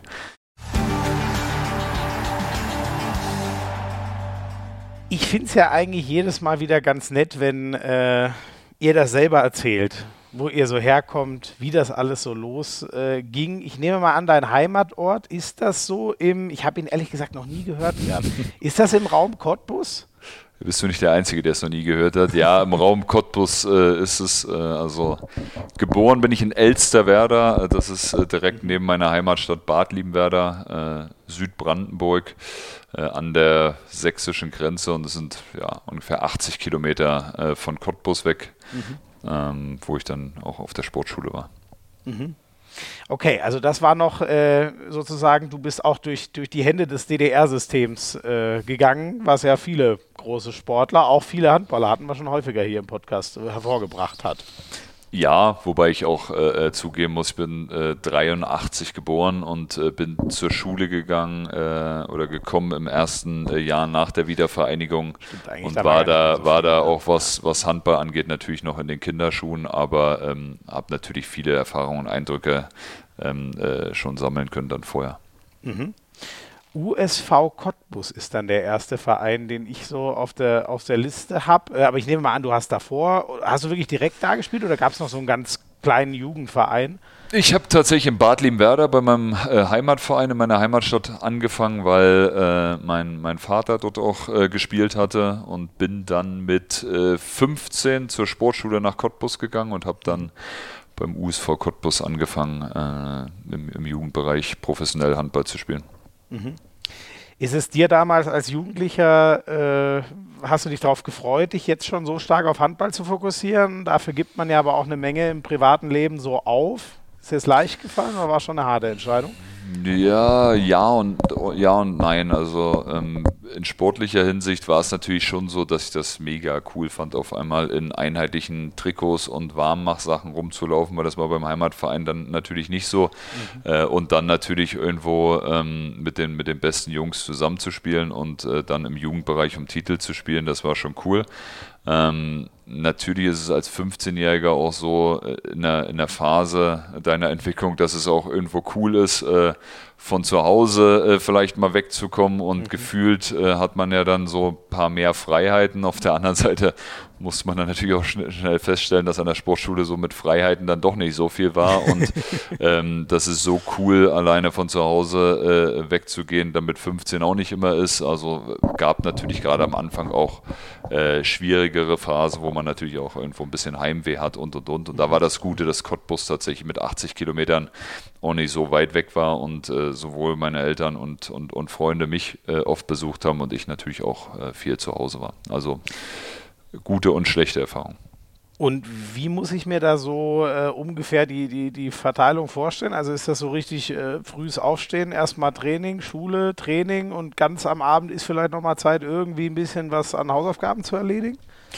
Ja, also das war schon krass. Also das war äh, tatsächlich noch äh, so die, die, die alten Oststrukturen, äh, die man damals hatte. Ähm, wir hatten ein Haus der Athleten in Cottbus, da haben 250 äh, äh, Mädels und Jungs äh, drin gewohnt, in Zweierzimmern. Ähm, in, in, in, ziemlich kleinen äh, Zimmern, wo jeder irgendwie einen Schreibtisch hatte und man eine gemeinsame Toilette hat, die man sich geteilt hat. Mhm.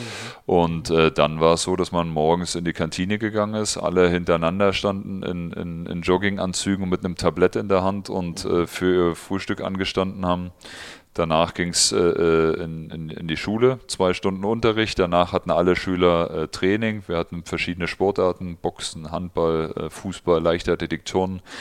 Ähm, Achso, das war gar nicht immer Handballspezifisch. Nee, nee, nee, das war, das war, genau, das war Olympiastützpunkt und es gab, mhm. äh, ich glaube, sieben Sportarten. Radsport hatten wir auch noch zusammen, falls ich gerade vergessen habe. Mhm. Mhm. Und äh, jeder hatte dann zwei Stunden Training. Äh, danach ging es wieder in die Mensa Mittagessen und danach hast du bis spät Nachmittag Unterricht gehabt. Äh, danach bist du wieder in die Halle gegangen äh, oder ins Stadion, je nach äh, Sportart hast wieder trainiert und meistens waren wir erst irgendwie um 10, um 11 Abend aus der Halle raus, weil wir dann noch, äh, noch irgendwie extra trainiert haben und und und und dann ja, gab es öfter mal Hausaufgaben, die man gemacht hat, öfter mal nicht, äh, weil man dann äh, sich vielleicht äh, doch noch irgendwie im Leichtathletikstadion getroffen hat mit den, mit den anderen Sportlern.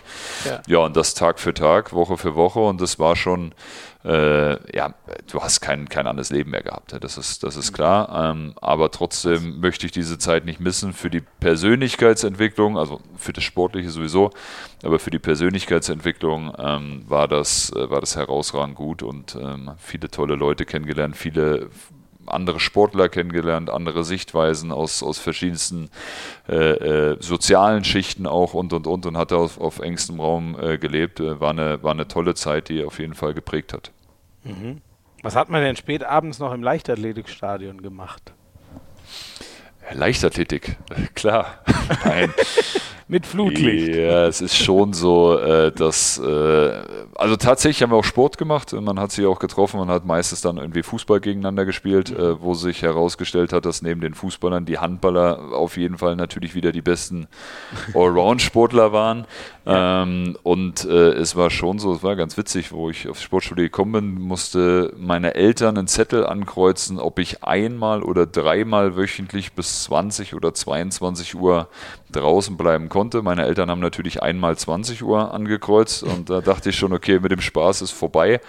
Aber wir haben schon Möglichkeiten gefunden, wo man, wo man den Betreuern im Internat dann auch irgendwo man ganz nett war, äh, dann die eine oder andere Stunde abluchsen konnte. Und dann äh, haben wir uns natürlich äh, draußen getroffen und ab und zu hat man natürlich auch das getan, was, was dann vielleicht auch Nicht-Sportler tun und hat dann halt auch irgendwie mal äh, beim, beim Erwachsenwerden auch mal ein Bier getrunken oder äh, sich ja. halt über, über andere Themen unterhalten, klar. Sehr gut, sehr gut. Und deine Eltern waren da so streng?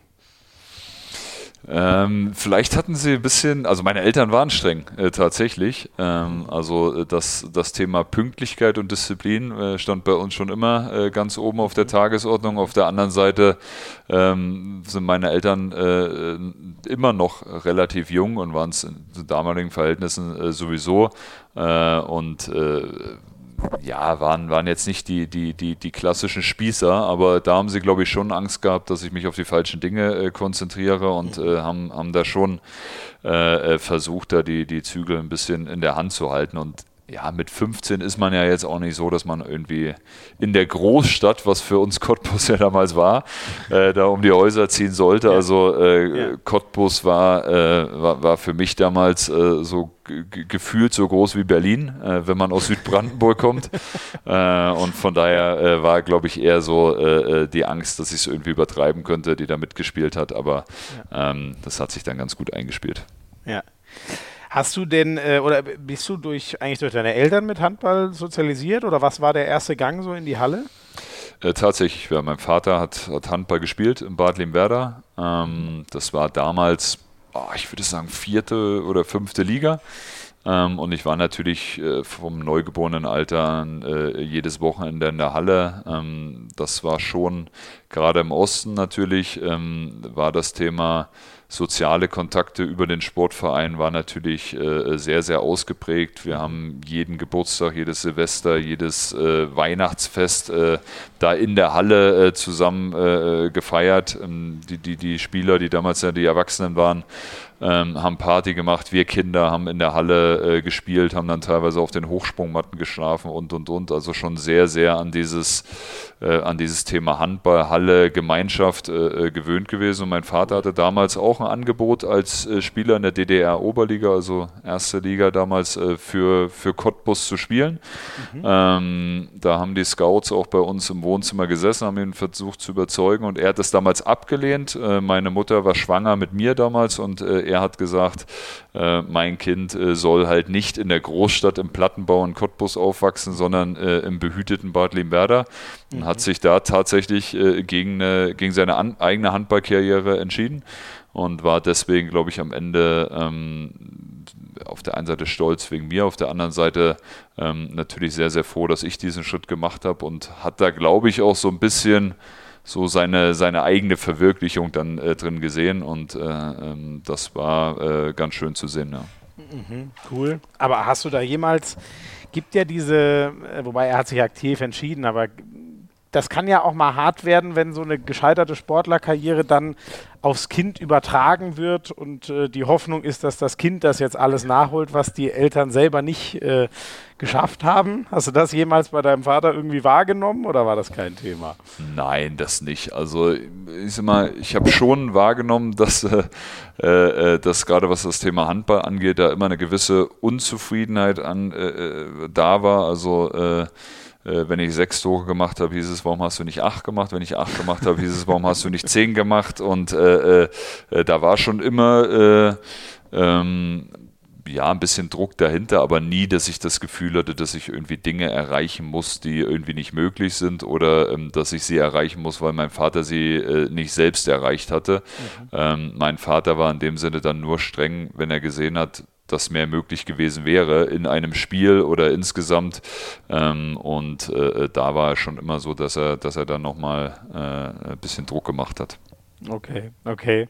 Und eigentlich vom, vom Aufwachsen her, dein Heimatort, wenn du sagst, Cottbus schon wie eine Großstadt, war das alles sehr, also behütet kam schon durch, alles sehr im Grün oder wie muss ich mir ja, das Leben dort vorstellen? Ja, ja. ja. also Bad Limwerder ist eine, eine Stadt mit 6000 Einwohnern äh, und äh, rundherum so ein paar Dörfer, die man äh, dann dazu zählen kann. Ähm, und das ist äh, sehr, sehr behütet, äh, ähm, sehr, sehr im Grün. Also Brandenburg ja insgesamt äh, landschaftlich total schön, mhm. immer noch. Und trotzdem ist es natürlich ziemlich weg vom Schuss, das muss man ganz klar sagen. Also wenn äh, die nächste Großstadt 80 Kilometer äh, weg ist und ja. Cottbus dann als Mega-Großstadt zählt, dann sagt das natürlich schon, schon einiges, äh, äh einiges da über die, über die, die über die Zustände äh, aus. Aber ähm, nein, landschaftlich und, und von der Mentalität äh, einfach tolle Menschen, eine tolle Gegend, aber ähm, so ein bisschen weg vom Schuss, muss man ganz klar sagen. Mhm. Und für dich Mauerfall schon so richtig wahrgenommen oder warst du da vielleicht noch ein bisschen jung, so als gerade Schulkind? Ja, schon wahrgenommen. Äh, ich habe tatsächlich vorgestern ein Interview äh, von Kretsche äh, gesehen im Fernsehen. Da hat er über den Mauerfall gesprochen und dem, was, was er danach alles ausgelebt hat. So intensiv war es bei mir dann nicht. Ich habe es mitbekommen. Ähm, Gut, der ist ja nur auch, ich glaube, genau zehn Jahre älter als Ja, du, ja, ne? genau, genau. Und von daher andere Erfahrungen ich, also womit ich den Osten viel verbinde, ist das Thema, dass direkt nach der Wende ich bei jedem, bei jedem Geburtstag, ähm, also so Familiengeburtstage wurden bei uns immer relativ groß äh, gefeiert, dass ich eigentlich schon immer weniger bei den Kindern saß, sondern eher bei den Erwachsenen und mit großen Augen und Ohren äh, dann verfolgt habe, was dann so äh, da erzählt wurde und Unterschied, was war früher und was ist heute. Und ich fand das schon, schon sehr, sehr beeindruckend. Äh, ähm, natürlich nicht immer im positiven Sinne, ähm, aber ähm, das war schon, war schon sehr, sehr interessant. Aber ich habe die Wende natürlich ganz anders äh, mitgekriegt als jemand, der da irgendwie äh, schon deutlich älter war. Ja, ja. Ähm, es ging ja dann, da warst du auch, äh, in dem Sommer bist du erst 20 geworden, ging es dann weiter äh, nach Altenholz und dann auch relativ schnell weiter nach Kiel. Das war ja dann schon relativ großer Schritt, ne? Allein geografisch, aber auch so von der Größe des Clubs, der da, und ich weiß es nicht, war beim Wechsel nach Altenholz, spielte Kiel da schon eine Rolle oder sollte es wirklich erstmal Altenholz sein? Für mich spielt es eine Rolle äh, oder hat es eine Rolle gespielt, aber äh, insgesamt noch nicht. Ähm, ja, also wir sind mit Cottbus, ich habe mein Abitur in Cottbus gemacht, wir sind in dem Jahr dann äh, aber auch abgestiegen und für mich war klar, nach dem Abitur muss dann der nächste Schritt kommen und mein Vater hat dann ta tatsächlich mit so die, die, damalige Handballwoche durchforstet und gesagt, so welcher Verein wäre denn irgendwie ganz gut. Äh, und es gab auch so ein, zwei Vereine, die natürlich auf uns zugekommen sind. Und ähm, schlussendlich hat er Kontakt mit dem, mit dem Gönner und Präsidenten von Altenholz. Ähm, da sind wir dann hingefahren und die haben in einem haben uns in einem Gespräch getroffen und äh, ging es so darum, wie oft man trainiert und was man trainiert, was natürlich in Altenholz nicht, nicht ganz so häufig war, äh, äh wie man das teilweise gewohnt war in Cottbus. Mhm. Ähm, und Wolfgang Schwenke, der damalige Trainer, hat dann halt gesagt, ja, ähm, klar, wenn das dann irgendwie gut läuft, der kennt ja auch Leute vom THW Kiel, dann könnte man auch mal beim THW mit trainieren und mhm. dann lief das Gespräch weiter und irgendwann ging das halt äh, da ums Finanzielle und dann wurde halt eine Zahl aufgerufen,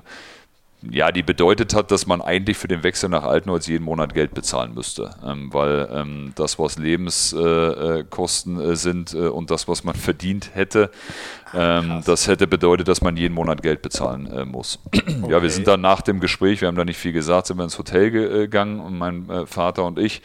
Ähm, haben meine, meine jetzige Frau äh, angerufen und meine Mutter haben mir erzählt vom Gespräch und haben gesagt, wir kommen morgen wieder. Und nächsten Früh sind wir aufgestanden und mein Vater hat gesagt, komm, ähm, wir fahren nach Hause. Und ich gesagt, nee, wir müssen den alten Holzern kurz noch sagen, dass ich komme. Und dann hat sie gesagt, ja, bist du bescheuert oder was? Hast du nicht gehört, was sie gestern gesagt haben? Ich sagte, doch, ich habe gehört, was sie gesagt haben. Äh, der hat gesagt, wenn ich gut trainiere, dann kann ich irgendwann beim THW Kiel mit ja. trainieren. Und dann ja. sagt er, ja, und hast du den ganzen Rest gehört? Und dann habe ich gesagt, der Rest interessiert mich nicht.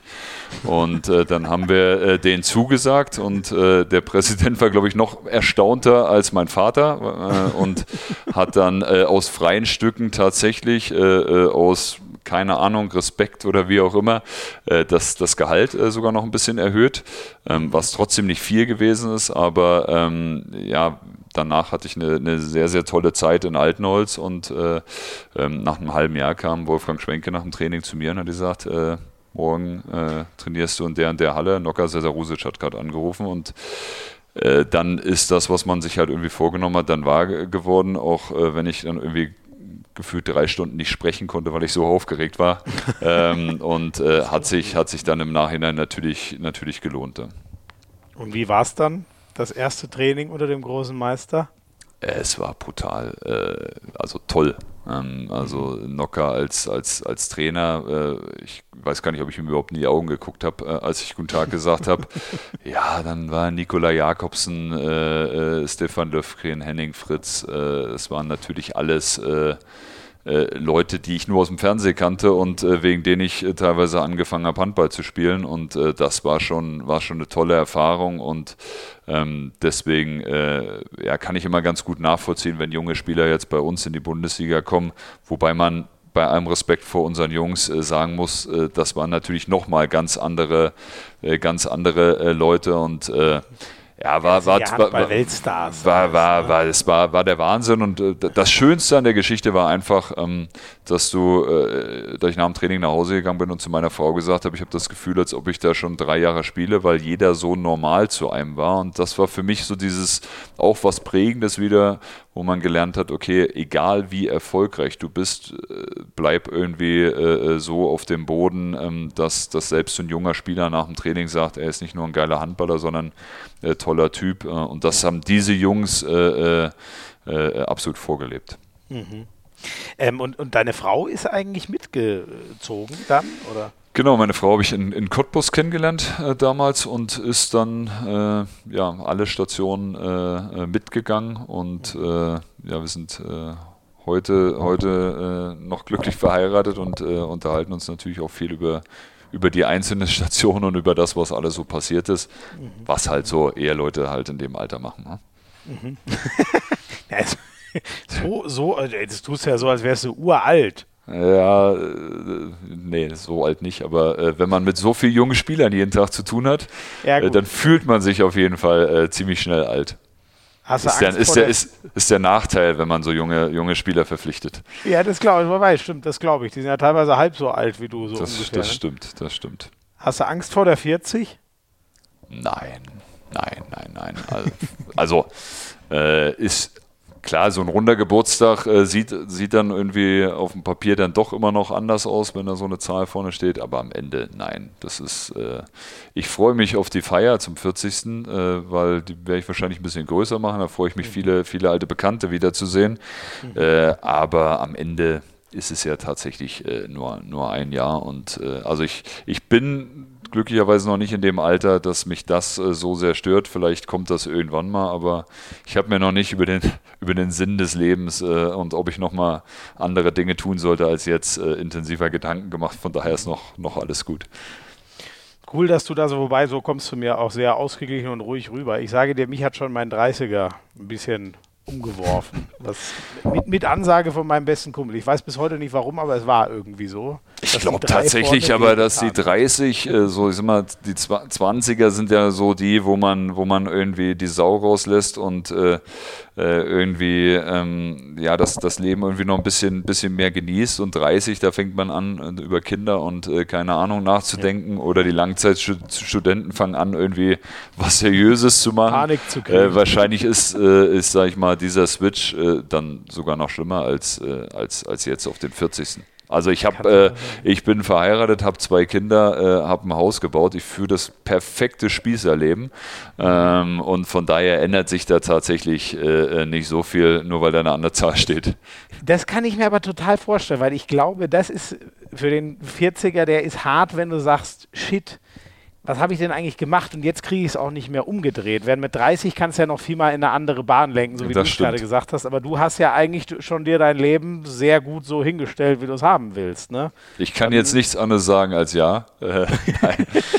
Äh, nein. nein, nein, nein. Ich bin. Nein, aber so äh, kommt es ja auch wirklich rüber. Ich bin, also. äh, bin sehr zufrieden und von daher, ähm, nein, äh, freue ich mich, dass ich ein Jahr reifer bin. Habe ich an der Stelle schon erzählt, weil der Trainer das mit dem Eis erzählt hat, dass der Trainer äh, Opa ist jetzt schon. Oh. Ja. Nein. Also wollte ich nur mal äh, am Rande erwähnen. Wie? Hä? Aber der ist auch. Also wird, wird, An, Anfang, wird. Der ist doch Anfang 40. Ja, siehst du mal. Ne? Wie? Und der wird, das ist mir in der Tat nicht äh, äh bewusst. Der wird jetzt dann Opa? Ja, also so alt ist der Trainer schon. Nicht, dass das irgendwie eine Retourkutsche ist. Ich wollte es nur mal am Rande erwähnt haben. ist das ein Thema, dass er ist, jetzt weiß ich gar nicht, ist er drei Jahre älter als du? Zwei, ich weiß gar nicht. Goggi ist 42? Goggi ist äh, drei Jahre älter als ich, ja. 42. Ja, wie und jetzt äh, ist, äh, äh, damit ziehst du ihn nur auf oder äh, es, es ist real so? Damit ziehe ich ihn nicht, äh, nee, es ist real so. Äh, damit würde ich ihn aber nie aufziehen. Das ist einfach nur eine Feststellung, die mir gerade so in den Sinn gekommen ist. Ich weiß das ehrlich, aber der, der ist schon, der, der muss ja selber irre jung Vater geworden sein. Mir ist das ehrlich gesagt, ja, ich weiß gar nicht so ja, ja, Familienverhältnisse, aber ja, ja, muss ja dann das auf jeden Fall. oder was? Das auf jeden Fall, ja. Ja, brutal, ey. Ähm, aber ist, das ist euer ewiges Spiel, oder wie? Jeder drückt dem anderen in der Öffentlichkeit mal einen rein. Ja, es soll ja nicht so aussehen, als ob hier alles Friede, Freude, Eierkuchen beim VfL ist. So ein bisschen äh, wollen wir ja die Dinge der Vergangenheit aufrechterhalten. Ist das, äh, äh wie sagt man immer so schön, äh, äh Reibung äh, erzeugt, was auch immer ihr braucht? Ja, in dem Fall ist es so. Also, wie ich es vorhin schon gesagt habe, ich glaube, wir sind beide sehr zufrieden mit dem jeweiligen Gegenüber. Okay, okay. Sehr schön. Ähm, So, sag mal, zu Altenholz würde mich noch interessieren. Hast du dann eigentlich nebenher gearbeitet, wenn du sagst, sonst hättest du draufgezahlt oder wie löst man das dann? Ich habe damals äh, Zivildienst noch gemacht. Ähm, ah, okay. Ja, äh, im ersten Jahr Zivildienst gemacht ähm, und habe dann, kam die Geschichte mit dem THW halt noch dazu. Und dann habe ich ja in, in beiden Vereinen äh, quasi gespielt und trainiert. Ähm, also tatsächlich auch beides gemacht. Also äh, morgens und nachmittags THW-Training, abends äh, Altenholz-Training. Das heißt drei bis zu drei Trainingseinheiten am Tag äh, plus halt äh, die Spiele bzw. Fahrten und ich habe de zu dem Zeitpunkt dann für mich äh, äh, entschieden, ähm, dann alles mal auf eine Karte zu setzen und äh, äh, ähm, dann halt wirklich nur Profi zu sein. Mhm, mh. ähm, und habe mich, das muss ich zugeben, eingeschrieben irgendwann an der Uni in Kiel. Ah. Ich glaube für den Studiengang Geografie ja. ähm, weil man als Student äh, ähm, in der Mensa äh, günstiger essen konnte ähm, und äh, äh, da so eine Campus-Suite war, wo man den besten Kaffee bekommen hat und äh, ja, den Studentenstatus halt irgendwie genossen. Geil, gewusst wie. Wie lange hast du, warst du auch mal in der Vorlesung oder war es wirklich nein, nur ein? Tatsächlich nicht. Auf ja dem Unigelände ja, aber nicht äh, in der Vorlesung. Zum, zum Einschreiben und zum Essen auf dem Unigelände. Richtig, richtig, ja. richtig. Ich habe ja ganz äh, nach meinem Politikstudium nochmal kurz ähm, äh, evangelische Theologie kirchlicher Abschluss oh. studiert. Das oh. hatte ähnliche Gründe wie bei dir. Oh, sagen, das ist aber, äh, das ist hart. Das ist ich war auch nicht in so vielen Vorlesungen, okay. wenn man es äh, ganz genau nimmt. Okay. Äh, null dürfte die Zahl gewesen sein. ja, gut, dann ja.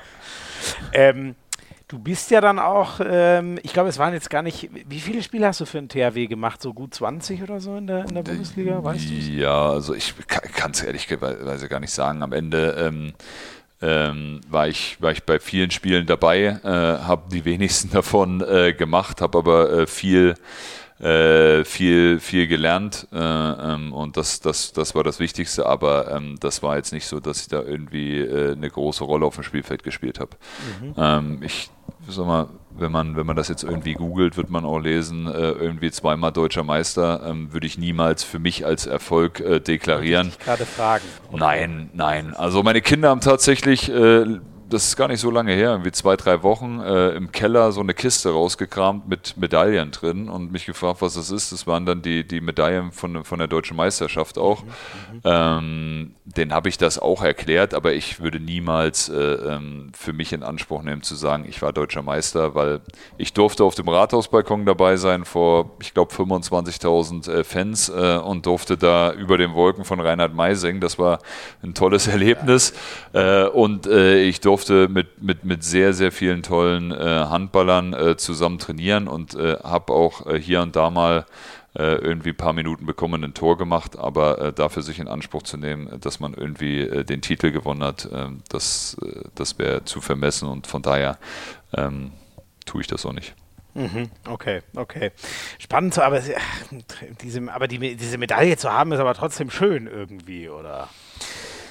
Tatsächlich, ich ich, ja, Nein, eigentlich nicht. Also äh, es ist es ist tatsächlich äh, hat keinen keinen hohen Stellenwert für mich. Wenn ich über diese über diese Zeit spreche und über diese über diese Mannschaft, über diese Trainingseinheiten, über diese ersten Erfahrungen in der damaligen Ostseehalle zu spielen, äh, kriege ich heute noch eine Gänsehaut. Ähm, mhm. wenn ich über die Meisterfeiern nachdenke, das war überragend, hat Spaß gemacht als junger als junger Spieler da vor 25.000 Leuten zu stehen überragend, ähm, dem Ganzen aber irgendwie so eine hohe ähm, Wertigkeit zu geben, dass man deutscher Meister ist, wäre einfach äh, nicht richtig, weil das ist meine persönliche Einstellung, wenn man da äh, äh, nicht mehr getan hat, als irgendwo der bessere Trainingspartner zu sein, das meine ich gar nicht, gar nicht abwertend, mhm. ähm, dann, dann, dann würde ich nicht sagen, äh, äh, ähm, dass, ich, dass ich deutscher Meister bin. Also ich mhm. Okay. Schön, dass das da steht. Für mich sind tatsächlich die Erfolge wichtiger, zu denen man selber viel, viel mehr zu beigetragen hat. Das glaube ich. Kann, Aber eine tolle man, Erfahrung, keine Frage. Ja. Kann man, kann man so sagen, du bist dann mit einem ganz kurzen Ausritt über, äh, über Balingen sozusagen in äh, Dormagen so richtig zum Profi-Handballer geworden? Über einen kurzen äh, Ausritt, äh, ja, das kann man so sagen. Das war tatsächlich etwas, äh, etwas kurios. Ähm, ja, ich glaub, Was fünf, war da los? Fünf, Es waren, war nur ein paar Wochen, oh, war nur ein paar Wochen, ne? es war bis vom 1.7. bis 30.11. Ich glaube, am 30.11. habe ich meinen Auflösungsvertrag unterschrieben. Ähm, ja, also war, war auch wieder eine Erfahrung, die man, die man gesammelt hat. Ich habe viele äh, nette, tolle Menschen kennengelernt. Habe mich zu der Zeit äh, nicht so 100% mit dem identifizieren können, was ich, was meine Aufgabe gewesen wäre. Ähm, hatte auch so ein äh, äh paar unterschiedliche Auffassungen, ähm, was, was, was den Handball anging. Ähm, und wir haben uns dann darauf geeinigt, äh, ähm, das, das, das irgendwie zu beenden.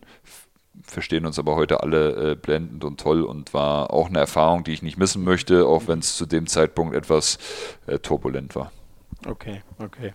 Und dann äh, Dormagen, das, das erste Jahr noch, oder nein, zwei Jahre zweite Liga, dann der Aufstieg. Das ist wahrscheinlich so ein Erfolg, den man, wo man schon mächtig stolz drauf ist, ne? Definitiv, äh, also sehr stolz, ähm, weil es halt auch, ich bin im, ja, am 30, also 1. November hin, äh, 1. Dezember hingekommen und das klare Ziel war aufzusteigen. Wir haben es äh, am Ende nicht geschafft, äh, äh, in der Relegation gegen Lübeck damals äh, verloren ähm, und haben es dann im, im, zweiten Jahr geschafft, aufzusteigen. Ähm, mit Adi Fahl und, und Co. noch, der dann auch nach Gummersbach gegangen ist. Also auch ähm, äh, tolle Zeit gewesen, äh, tolle Mannschaft, tolle Erfahrung und äh, dann halt mit Dortmund in der ersten Liga zu spielen als Aufsteiger, das war schon das war schon toll. Ähm, und äh, Dormagen einfach auch Traditionsverein, damals äh, ganz viele äh, tolle und interessante Spieler gehabt. Kenny Mahé, der als 18-Jähriger damals ins mhm. Training gekommen ist ähm, und auch dann den Weg über Gummersbach gemacht hat. Und ähm, ja, war eine, war eine tolle Zeit. Ich glaube ehrlicherweise, dass ich heute noch da spielen würde, wenn am Ende nicht äh, finanzielle Probleme äh, dazu geführt hätten, dass, dass alle gehen konnten, mussten, äh, je nachdem. Das war dann damals dem, dem Ausstieg von Bayer als Hauptsponsor geschuldet, mhm. wo es dem Verein nicht so gut ging, ähm, weil wir echt einen sehr, sehr guten Freundeskreis dort hatten. Und ähm, dann kam dieser, dieser, dieser glückliche Umstand für mich, dass der VfL unbedingt wollte, dass ich hierher komme. Und wenn ich sagen, der Rest ist schon Geschichte, aber äh, hat das Ganze irgendwie eingeläutet. Okay, aber wenn, wenn du sagst, so, so wohlgefühlt in, in Dormagen da und jetzt ähm, das war ja dein letzter Wechsel, muss man auch mal sagen. Ne? Also du hast nochmal positionsmäßig natürlich gewechselt, aber du hast dann sieben Jahre gespielt äh, und bist seitdem immer noch in, in Gummersbach. Also dich, äh, du scheinst ja doch auch da eine gute Heimat gefunden zu, äh, gefunden zu haben und scheinst ja jetzt kein Wandervogel zu sein, auf jeden Fall. Nein, also wenn ich gewechselt bin, dann tatsächlich eigentlich immer, weil es dann so der nächste Karriereschritt war und äh, äh, mal, mal ausgenommen die Geschichte in Barling, ähm, war es jetzt nie so, dass ich irgendwie ständig gewechselt bin. So. Und äh, ich meine gar nicht, äh, Dormagen wäre ich so gern geblieben, weil es jetzt in Gummersbach so schlecht ist, sondern weil es zu dem Zeitpunkt einfach für mich und meine Frau, für den Bekanntenkreis, äh, erste Liga, äh, man hat eine gute Rolle gespielt, äh, äh, tolle Gegend zwischen Köln und Düsseldorf, das hat einfach alles gepasst. Und deswegen hätte ich für mich gar nicht gewollt, dass es unbedingt äh, woanders hinging. Ähm, Im Nachhinein bin ich froh darum, weil ich in Gummersbach halt ähm, den Verein und den Lebensmittelpunkt gefunden habe, äh, der damals noch nicht abzusehen war. Ähm, wir sind jetzt im 13. Jahr hier in der, in der dritten Funktion. Ähm, und wie ich es vorhin schon gesagt habe, haben wir ein Haus gekauft. Die Kinder gehen hier, Kindergarten, Schule, haben einen tollen Freundeskreis. Also ähm, ich bin, bin schon sehr, sehr glücklich hier und kann mir auch ehrlicherweise aktuell nicht vorstellen, ähm, woanders hinzugehen. Mhm. 2010 habt ihr ja, das, das ist schon krass, diese Zeit, die du äh, miterlebt hast. Ne? Da, da, war wirklich noch zweimal Europapokal der Pokalsieger. Man hat jetzt nicht mehr wie ganz früher um die Meisterschaft mitgespielt, aber man war eine große Nummer. Man hat diese Pokale gewonnen. Und dann ähm, ging das, äh, ja, muss man eigentlich so sagen, kontinuierlich stückweise bergab. Wie hast du als Spieler so diese sieben Jahre äh, wahrgenommen? Ja, es war äh, tatsächlich eine schwierige Zeit auch. Also ich bin natürlich in erster Linie hierher gekommen, wie alle anderen auch, weil ich, äh, weil ich Titel gewinnen wollte. Ähm, das mhm. war so dieser nächste Karriereschritt. 2010, als ich gekommen bin, waren wir noch Fünfter in der Bundesliga, waren im Final Four äh, im Pokal in Hamburg und sind Europapokalsieger geworden. Und man hatte das Gefühl, okay, das ist jetzt genau dieser richtige Schritt. Ähm, ich äh, wurde in, in, in, den erweiterten Kader für die Nationalmannschaft berufen, für die, ich weiß gar nicht, EM oder WM in Norwegen damals mhm. ähm, und hatte schon das Gefühl, okay, das, das, das ergibt alles Sinn, das, äh, das ist gut, auch wenn wir damals schon drei Monate Gehaltsrückstand hatten, permanent. Also ich habe vom ersten Tag an, wo ich in Gummersbach war, nie pünktlich Geld bekommen und dann war ja immer diese Geschichte, ähm, ja, wenn du in den Arbeitsverträgen, wenn du drei Monate kein Geld bekommen hast, kannst du ablösefrei wechseln und gefühlt war immer so zwei Tage vor dieser Frist gab es mal wieder ein Gehalt. Ähm, und das war, waren dann schon meine ersten prägenden finanziellen Erlebnisse in Gummersbach und so zog sich das hin und äh, dann gab es halt diesen großen Knall im zweiten Jahr, dass die HBL äh, die Lizenz verweigert hat. Äh, der Verein in eine Rettungsaktion musste. Ähm, wir haben äh, einen Tag äh, äh, vorm äh, vom Europapokalfinale äh, in Köln im Bus erfahren, dass wir nach dem Spiel wahrscheinlich alle arbeitslos sind, weil es keine Lizenz gab. Ähm, und der Verein hat es dann geschafft, äh, mit vielen Leuten, die damals eingestiegen äh, sind in den Verein, ähm, ich glaube innerhalb von einer Woche zwei Millionen Euro einzusammeln, ähm, um, um den Verein zu retten. Und dann fing es halt an, dass, dass immer mehr Top-Verdiener und somit auch die besten Spieler weggegangen sind. Und mhm. äh, ich hatte damals viele äh, Angebote auch oder Möglichkeiten, woanders hinzugehen. Für mich war aber irgendwie immer klar, nein, du bist hier nicht fertig und äh, ähm, hier ist so viel Potenzial in und um diesen Verein herum äh, und ich wollte irgendwie helfen, also ich wollte dem Verein halt irgendwie helfen. Damals natürlich noch als Spieler, dass es so in diese Richtung geht, dass man es dann irgendwann halt dann auch in anderer Funktion macht. Das war damals auch noch nicht abzusehen. Ähm, was halt aber schon war, ist, dass ich mich immer schon viel damit beschäftigt habe, was so um diesen Verein herum äh, passiert. Und äh, das äh, äh, war dann wahrscheinlich auch der Grund, warum, warum man diesen Schritt dann irgendwie gemacht hat. Aber ähm, ja, von diesem, äh, ich komme hierher, um Titel zu gewinnen und die letzten drei Jahre spielst du gegen den Abstieg, das war tatsächlich nicht so geplant und ähm, ja, war, war nicht immer schöne Zeit, muss man ganz ehrlich sagen.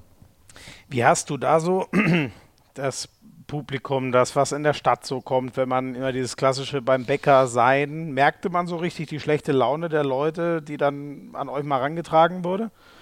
Brutal, also wirklich brutal. Ja. Ähm, das war ja auch die Zeit, wo eigentlich Social Media dann, also früher gab es ja noch ja. Internetforen so auf den Homepages, ja. ähm, wo man sich dann irgendwie mit irgendwelchen Namen angemeldet hat. Heute ist es, ist es Social Media und das war dann schon die Zeit, wo die Leute, glaube ich, hier in Gummersbach auch äh, irgendwie äh, die, die, die Kommentierfunktion entdeckt hatten und das war tatsächlich nicht immer, äh, nicht immer positiv. Mhm. Das war brutal. Also das war äh, sowohl in der Halle, ähm, was, was, was so Five-Konzerte anging, über, über schlechte äh, Kritiken oder, oder Nachrichten, ähm, damals hatte ich auch noch Social Media. Vielleicht ist es der Grund, warum ich es heute nicht mehr habe. Ach, du hattest äh, es schon mal. Ich okay. hatte es schon mal äh, ja. und wahrscheinlich gibt es diese Profile auch noch. Aber nein, und es war tatsächlich, also dieses klassische Thema, was du gerade gesagt hast, äh, beim Bäcker und, und hier und da, ähm, das war äh, nach manchen Spielen äh, kein, kein schöner Gang. Auf der anderen Seite äh, muss man halt einfach auch die, oder musste man auch die Leute verstehen, weil das, was wir dort zurechtgespielt haben, das war auch teilweise halt katastrophal. Und ich glaube einfach, dass diese Gesamtsituation um diesen Verein halt mit dazu getragen hat, dass die Erwartungshaltung einfach eine andere war, als der Verein und die Mannschaft eigentlich im, imstande waren, äh, dann halt auch wirklich zu liefern. Und deswegen ist einfach diese, dieser Gang auch in die zweite Liga, was ich vorhin gesagt habe, dieses, man muss mal demütiger werden, man muss lernen, dass man nicht mehr der große, tolle VfL ist. Mhm. In meinen Augen sind wir immer noch der tollste Verein der Welt, aber wir sind nicht der, ähm, der, der für sich in Anspruch nehmen kann, dass er irgendwie eine Daseinsberechtigung hat, äh, äh nur weil wir früher viele Titel gewonnen haben. Mhm. Äh, und dieses transparente Umgehen mit, äh, mit, mit Problemen, äh, aber auch dieses Aufzeigen von Lösungen das führt dazu, dass äh, wenn die Jungs das nächste Spiel äh, in Wetzlar verlieren würden, ähm, mit Sicherheit äh, äh die, die Kritik deutlich geringer wäre, als es dann damals ja. Äh, der Fall war. Das war, glaube ich, einfach so eine Gesamtsituation. Und wenn du halt irgendwie drei Jahre vorher Europapokalsieger, drei Jahre hintereinander geworden bist und dann äh, gurkst du dir da einen zurecht und verlierst äh, teilweise Spiele, wo du sagst, das gibt es gar nicht, dann kann man halt auch verstehen, dass, dass der Frust dann im Umfeld schon hoch war. Mhm. Lass gerne über genau diese Zeiten auch noch reden. Ähm, 2009 ERF-Pokal und, und dann zweimal Europapokal der Pokalsieger. Ähm, an was äh, erinnert man sich an einzelne, also 2009 warst du doch nicht dabei, aber 2010 und 11 logischerweise an die zwei Europapokal der Pokalsieger. Bleiben einzelne Spiele hängen, bleibt ein Gefühl nach dem Spiel hängen oder an was erinnerst du dich noch so nach über zehn Jahren? An viele, viele tolle Europapokalreisen. Äh, also wirklich äh, äh, ähm, tolle Reisen mit Fans und Partnern, äh, äh tolle Siege. Wir haben ja, ja geführt äh, eigentlich auch im, im, im ich glaube 2012 war es, dann haben wir auch erst im Finale gegen Flensburg verloren. Also wir haben ja eigentlich äh, äh, fast vier Jahre lang im Europapokal äh, alle Spiele gewonnen und von mhm. daher war auch die Stimmung immer gut und da war einfach äh, viele, viele tolle Reisen dabei. Natürlich äh, im Europapokal äh, Siege. Für mich natürlich auch ein sehr negatives Ereignis. Das war dann ähm, 2011, als wir im Finale gegen Tremblay gespielt haben, dann im Hinspiel.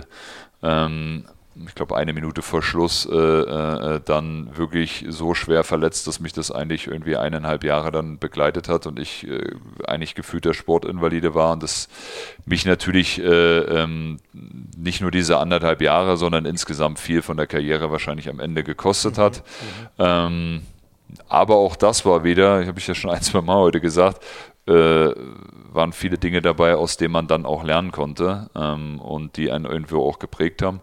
Aber in dem Moment war es natürlich. Das ist wahrscheinlich eine äh, große Qualität, das so zu nehmen, aber das haut einen natürlich erstmal einfach komplett weg, ne? Ja, also mega. Also ich sag mal, alleine für einen Sportler, dass du Europapokalfinal-Rückspiel in der Längstes Arena nicht spielen kannst, das war natürlich so dieser, dieser kurzfristige Rückschlag.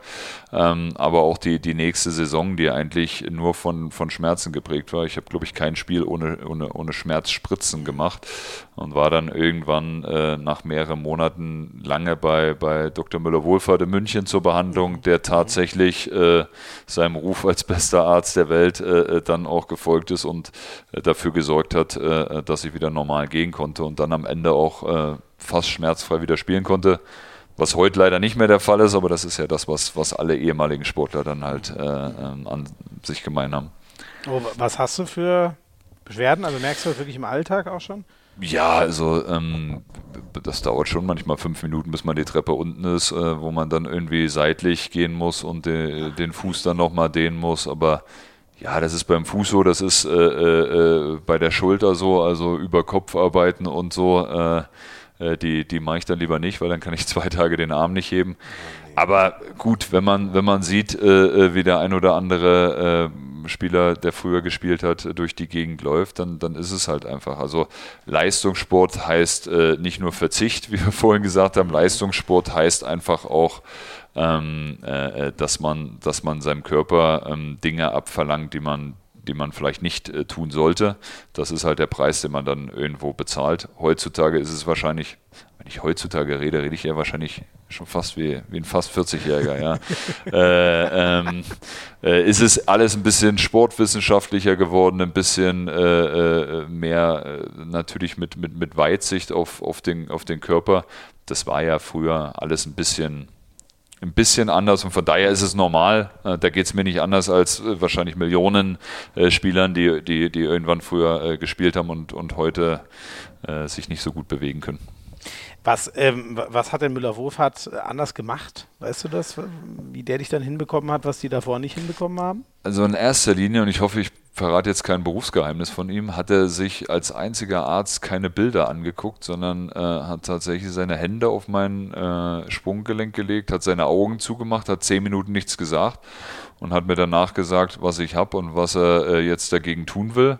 Und ja. der hat vollkommen äh, recht gehabt. Und das war ähm, schon so, wo ich irgendwie in die Ecke geguckt habe und gedacht habe, hier ist doch versteckte Kamera. Tatsächlich stand da aber nur der goldene Schuh von Eugene Bolt, mit dem er Weltrekord gelaufen ist. Und ich sagte, okay, du bist, glaube ich, in ganz guten Händen hier. Und dann ja. gab es brutale äh, Therapien, äh, von denen ich teilweise vorher noch nicht gehört habe. Also das war wirklich so ein Mix aus allem. Äh, ich habe jeden Tag, glaube ich, 20 Spritzen in das Sprunggelenk bekommen, äh, hatte Röntgen-Tiefenbestrahlung, was eigentlich so aus der Krebstherapie kommt, Physiotherapie, äh, Chiropraktika und, und, und. Und das äh, sehr, sehr intensiv und äh, äh, sehr kurzfristig dann auch alles. Er hatte dann auch gesagt, kannst du heute direkt hier bleiben? Und ich wollte eigentlich nur zur Untersuchung hin.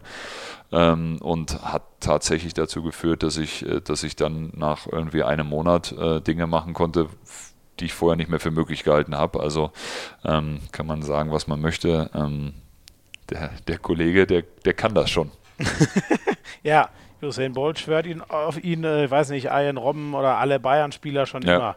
Ja, die, definitiv. Die, die, Wunderhände vom Mull. Ne? Definitiv. Ah, brutal spannend zu hören. Ähm, Springen wir doch noch mal kurz zurück zum äh, äh, oder in, in deine ganz frühe Zeit in, in Gummersbach, weil gleich noch mal ein ehemaliger Mitspieler dazu kommt. Wo erinner, woran erinnerst du dich denn noch, wenn ich äh, Viktor Schilagi sage? Auch an so viele Sachen, die ich jetzt, glaube ich, in der Öffentlichkeit nicht sagen soll.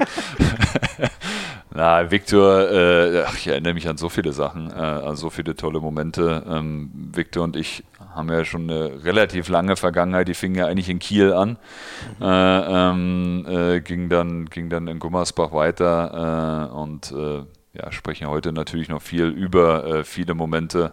Ähm, Wolltest du auf eine spezielle Anekdote raus oder allgemein? Ich bin sehr gespannt, weil er hat, ich kann es noch nicht so ganz zuordnen, aber auch er hat was, was er uns äh, anschiebt. Oh Gott, oh Gott, ich bin gespannt. Servus, äh, lieber Christoph. Äh, viele Grüße aus Kiel. Hier ist Viktor Silagi.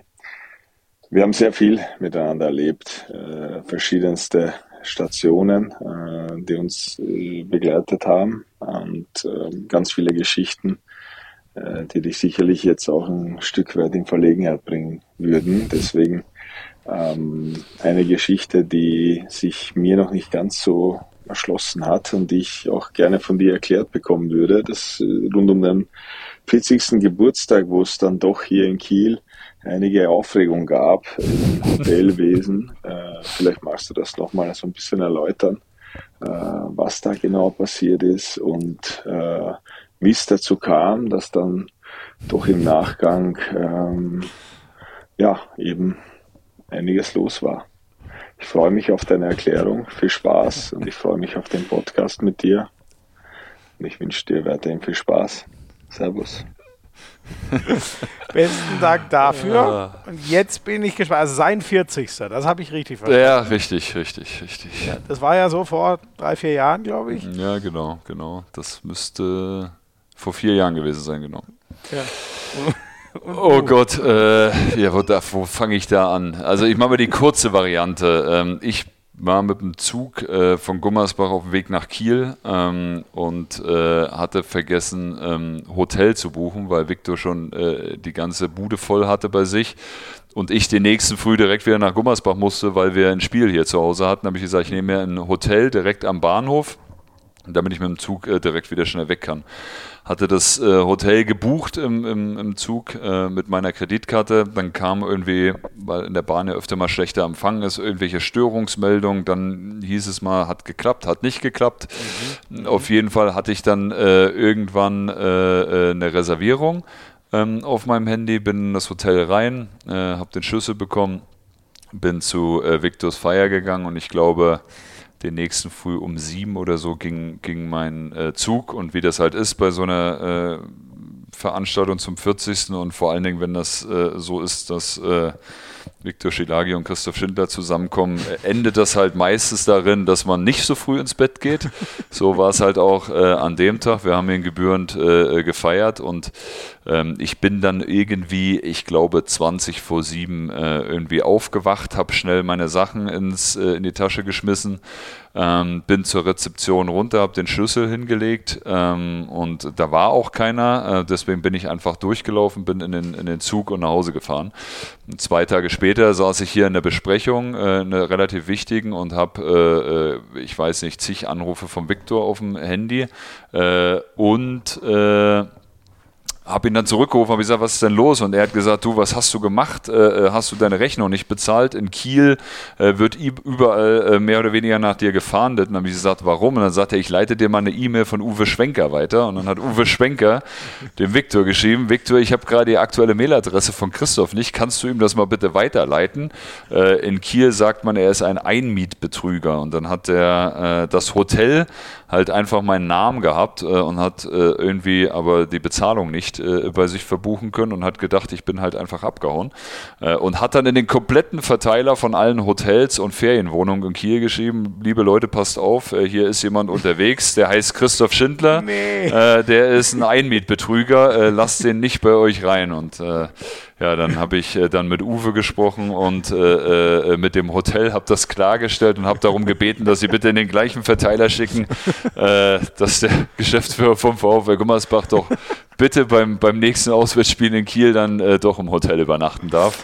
Äh, ja, war, war, war ziemlich kurios. Und, und, es hat funktioniert oder darfst es, du immer noch nicht? Es hat funktioniert, wobei ich glaube ich tatsächlich seitdem gar nicht mehr in Kiel im Hotel geschlafen habe. ich muss mal gucken, wie wir das dieses Jahr machen Vielleicht muss ich bei Viktor im Wohnzimmer schlafen, aber äh, das kriegen wir irgendwie hin. Ja, war, war, war eine witzige äh, Situation.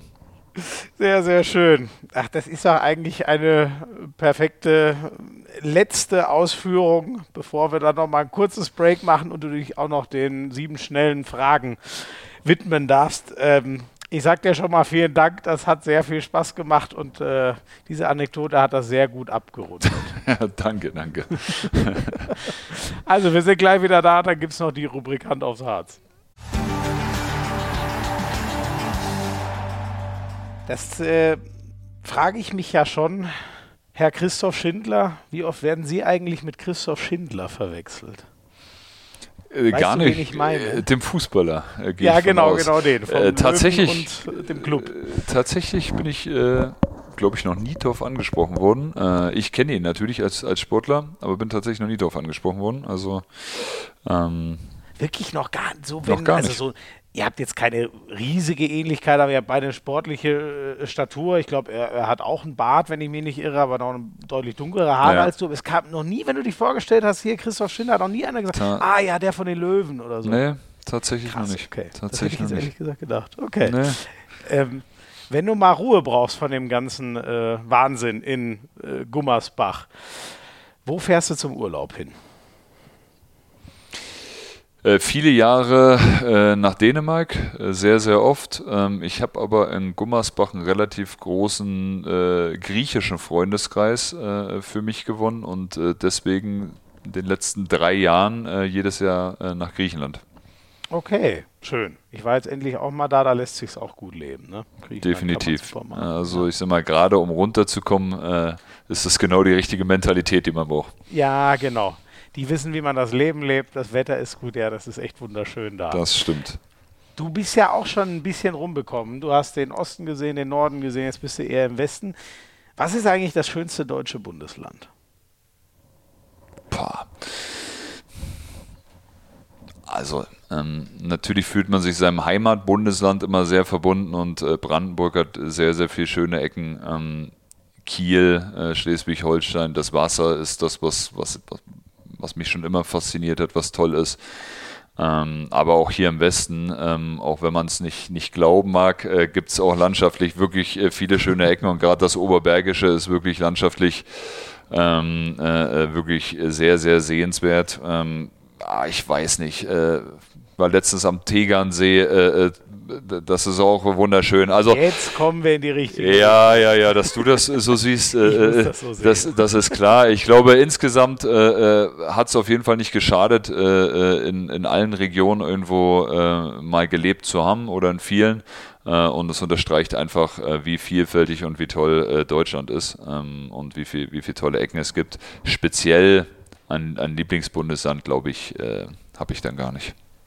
Ich führe damit gleich rüber zur zweiten Frage, die da so ein bisschen dranhängt. Du hast ja nur in zwei Städten gespielt, die das, glaube ich, so ein bisschen für sich, der eine eher mal in Anspruch genommen hat, der andere tut es vielleicht heute noch. Wer, welche ist denn eigentlich die deutsche Handballhauptstadt? ja, äh, Gummersbach, äh, äh, klar. Ja. Ähm, Nein, also äh, ähm, das, was der, was der VfL Gummersbach äh, über, über viele Jahre äh, war, ähm, das macht natürlich der THW Kiel äh, herausragend gut in, in den letzten, ich weiß gar nicht mittlerweile äh, wie viele Jahren und von daher äh, sind sie ja nicht umsonst der Rekordmeister. Ähm, für mich, und das ist natürlich gerade, weil ich zwölf Jahre hier gelebt habe, weil ich Spieler war, weil ich hier diesen Verein ähm, seit mehreren Jahren führen darf, ähm, ist es natürlich äh, meine äh, äh, Handball-Hauptstadt Nummer eins. Und ich glaube, beide dieser Vereine müssen, müssen sich nicht verstecken, was ihre Erfolge und ihre Tradition angeht. Bin sehr gespannt, ob man das in 20 Jahren dann nochmal ganz anders diskutiert. Weiß man ja nicht, was dann Berlin, Flensburg, keine Ahnung. Ich finde diese Frage irgendwie echt immer, das treibt mich ein bisschen um, wo, wo, wo das hingeht. Man merkt ja nur, es geht tendenziell vom, äh, von, vom Land weg in, in die Stadt. Das ist ja das Einzige, was deutlich Das so definitiv, das definitiv. Ja. Ähm, du hast ja, wobei wir geklärt haben, dass dir das eine gar nicht in dem Sinne so viel bedeutet, aber du bist deutscher Meister, bist aber auch Europapokalsieger. Was würdest du deinen Jungs in vielen Jahren eher mal wünschen, welchen Titel? Ja, wünschen tue ich, äh, also den Jungs, ich habe es vorhin gesagt, die sind so trainingsfleißig, die sind äh, charakterlich so top. Ich wünsche ihnen äh, jeden Titel äh, äh der Welt. Ähm, so, natürlich hat jeder Sportler hat den, also jeder, der in Deutschland in der Bundesliga äh, spielt, hat irgendwann äh, äh, den Traum, deutscher Meister zu werden. Ähm, und jeder hat den Traum, Nationalmannschaft zu spielen und, und auch dort äh, die Titel zu gewinnen. Äh, so, das, das wünsche ich meinen Jungs. Ich wünsche ihnen aber auch, äh, dass, sie, dass sie lange in Gummersbach spielen. Von daher würde ich, würde ich denen wünschen, dass sie das irgendwann in Einklang bringen. Aber nein, das ist für, für, mich ist klar, wir müssen als Verein die, äh, die Strukturen schaffen, damit diese Jungs äh, äh, sportlich auch ähm, ihre Ziele erreichen können. Ähm, und ob das dann in Gummersbach ist äh, oder woanders, äh, wünsche ich, wünsche ich ihnen natürlich alle Titel, ähm, äh, die, sie, die, sie sich wünschen. Und das, das kann am Ende nur deutscher Meister und Weltmeister Olympiasieger sein, keine Frage. Okay, das ist ja dann, okay, eine klare Sache. Das steht dann doch über einem, einem Europapokal.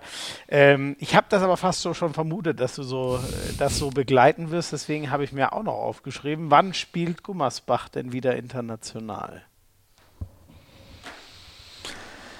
Wir haben eine Vorbereitung im Trainingslager in Österreich gespielt. Äh, zählt, zählt das schon? Oder? Nein, das zählt nicht. Du weißt auch genau, worauf ich hinaus will. Ich spreche vom ERF-Pokal. Ähm, ich, ich glaube, äh, ich, ich, ich glaube, das, was ich, äh, also genauso wie die, wie die, wie die Spieler Ziele haben und Träume haben, äh, habe ich die als Verantwortlicher und haben wir die als, äh, als Verein. Ähm, aber äh, damit man Träume verwirklichen kann, muss, muss halt auch die Realität irgendwie äh, damit in Einklang gebracht werden. Und das, was ich vorhin gesagt habe, dieses demütige, aber trotzdem zielstrebige Arbeiten, äh, hat dazu geführt, dass wir, dass wir einige wichtige Schritte gemacht haben. Das werden wir weiter tun und äh, werden natürlich äh, nach, nach, nach Träumen dann auch irgendwie greifen, ob und wann äh, äh, Dinge möglich sind. Eine Jahreszahl. Ich brauche brauch ja irgendwas, woran ich dich dann messen kann. Du weißt doch, wie wir sind. Du, ich äh, so, ich, ich, bin, ich bin ja manchmal Tagträumer, aber ich, also eine Tageszahl war da, war da nicht dabei. Nein, also wirklich, das, das ist das, was ich, was, was uns, glaube ich, geholfen hat, die letzten Jahre, ähm, da bescheiden mit den, mit den Themen umzugehen und von daher äh, wirst, wirst, du von mir keine Jahreszahl äh, bekommen. Äh, wenn das irgendwann mal der Fall sein sollte, ähm, dann, dann freue ich mich und dann können wir nochmal einen Podcast machen, dann sage ich dir, ob das in meinen Träumen die richtige Jahreszahl war. Sehr schön. Big Mac oder Doppelwhopper würde mich als letztes noch interessieren. Selbstgemachte Burger, weil ich ein leidenschaftlicher Griller bin, aber in dem Fall Doppelwopper. Mhm, mh. Aber da bin ich auch dabei. Oh ja, ein selbstgemachter Burger. Da, da kommen wir gut, äh, gut ja, miteinander klar. Finde ich, find ich auch am geilsten. Ähm, die allerletzte obligatorische, die muss hier jeder beantworten. Hast du eine Gastempfehlung? Wen sollten wir mal einladen zu Hand aufs Harz? Ja, also äh, klar, nach dem Podcast äh, Gutchen Valor Sigurdsson äh, äh, ja. und, und, und, und ich werde dir dann noch ein paar Geheimnisse verraten. ähm, Aber meinst du, der kommt auch? Ich habe gehört, dass er sehr medienscheu ist. Der ist medienscheu, aber der, der muss ja vor keine Kamera, der kann sich ja dann irgendwie, äh, kann sich irgendwie verkriechen. Aber ich bin mir sicher, wenn du ihn einlädst, äh, äh wird, wird er auch kommen. Okay. Das versuche ich. Darauf komme ich zurück und ich werde ihm das genauso sagen, dass es auf deine Empfehlung hin passiert und eigentlich schon beschlossen ist. Nein, Spaß beiseite. Ich sage dir tausend Dank. Das war ein sehr, sehr geiler Einblick sowohl in dein Handballerleben als auch in die große Geschichte des VfL Gummersbach. Da ist jetzt auch noch viel liegen geblieben, aber zwei Stunden habe ich mir immer so mal als äh, magische Grenze gesetzt. Länger will ich euch einfach nicht äh, aufhalten und wünsche dir alles Gute und euch für die Saison. Ich bin sehr gespannt, was ihr reisen werdet. Vielen Dank, alles Gute und vielen Dank für die Einladung. Sehr, sehr gerne. Ich sage euch danke fürs Zuhören. Lasst uns gerne ein Abo da. Äh, drückt auf die Klingel bei Spotify, dann werdet ihr immer erinnert, wann eine neue Folge raus ist. Ich hoffe, es hat euch wieder gefallen. Und dann hören wir uns in zwei Wochen wieder mit Hand aufs Herz. Macht's gut. Ciao, ciao.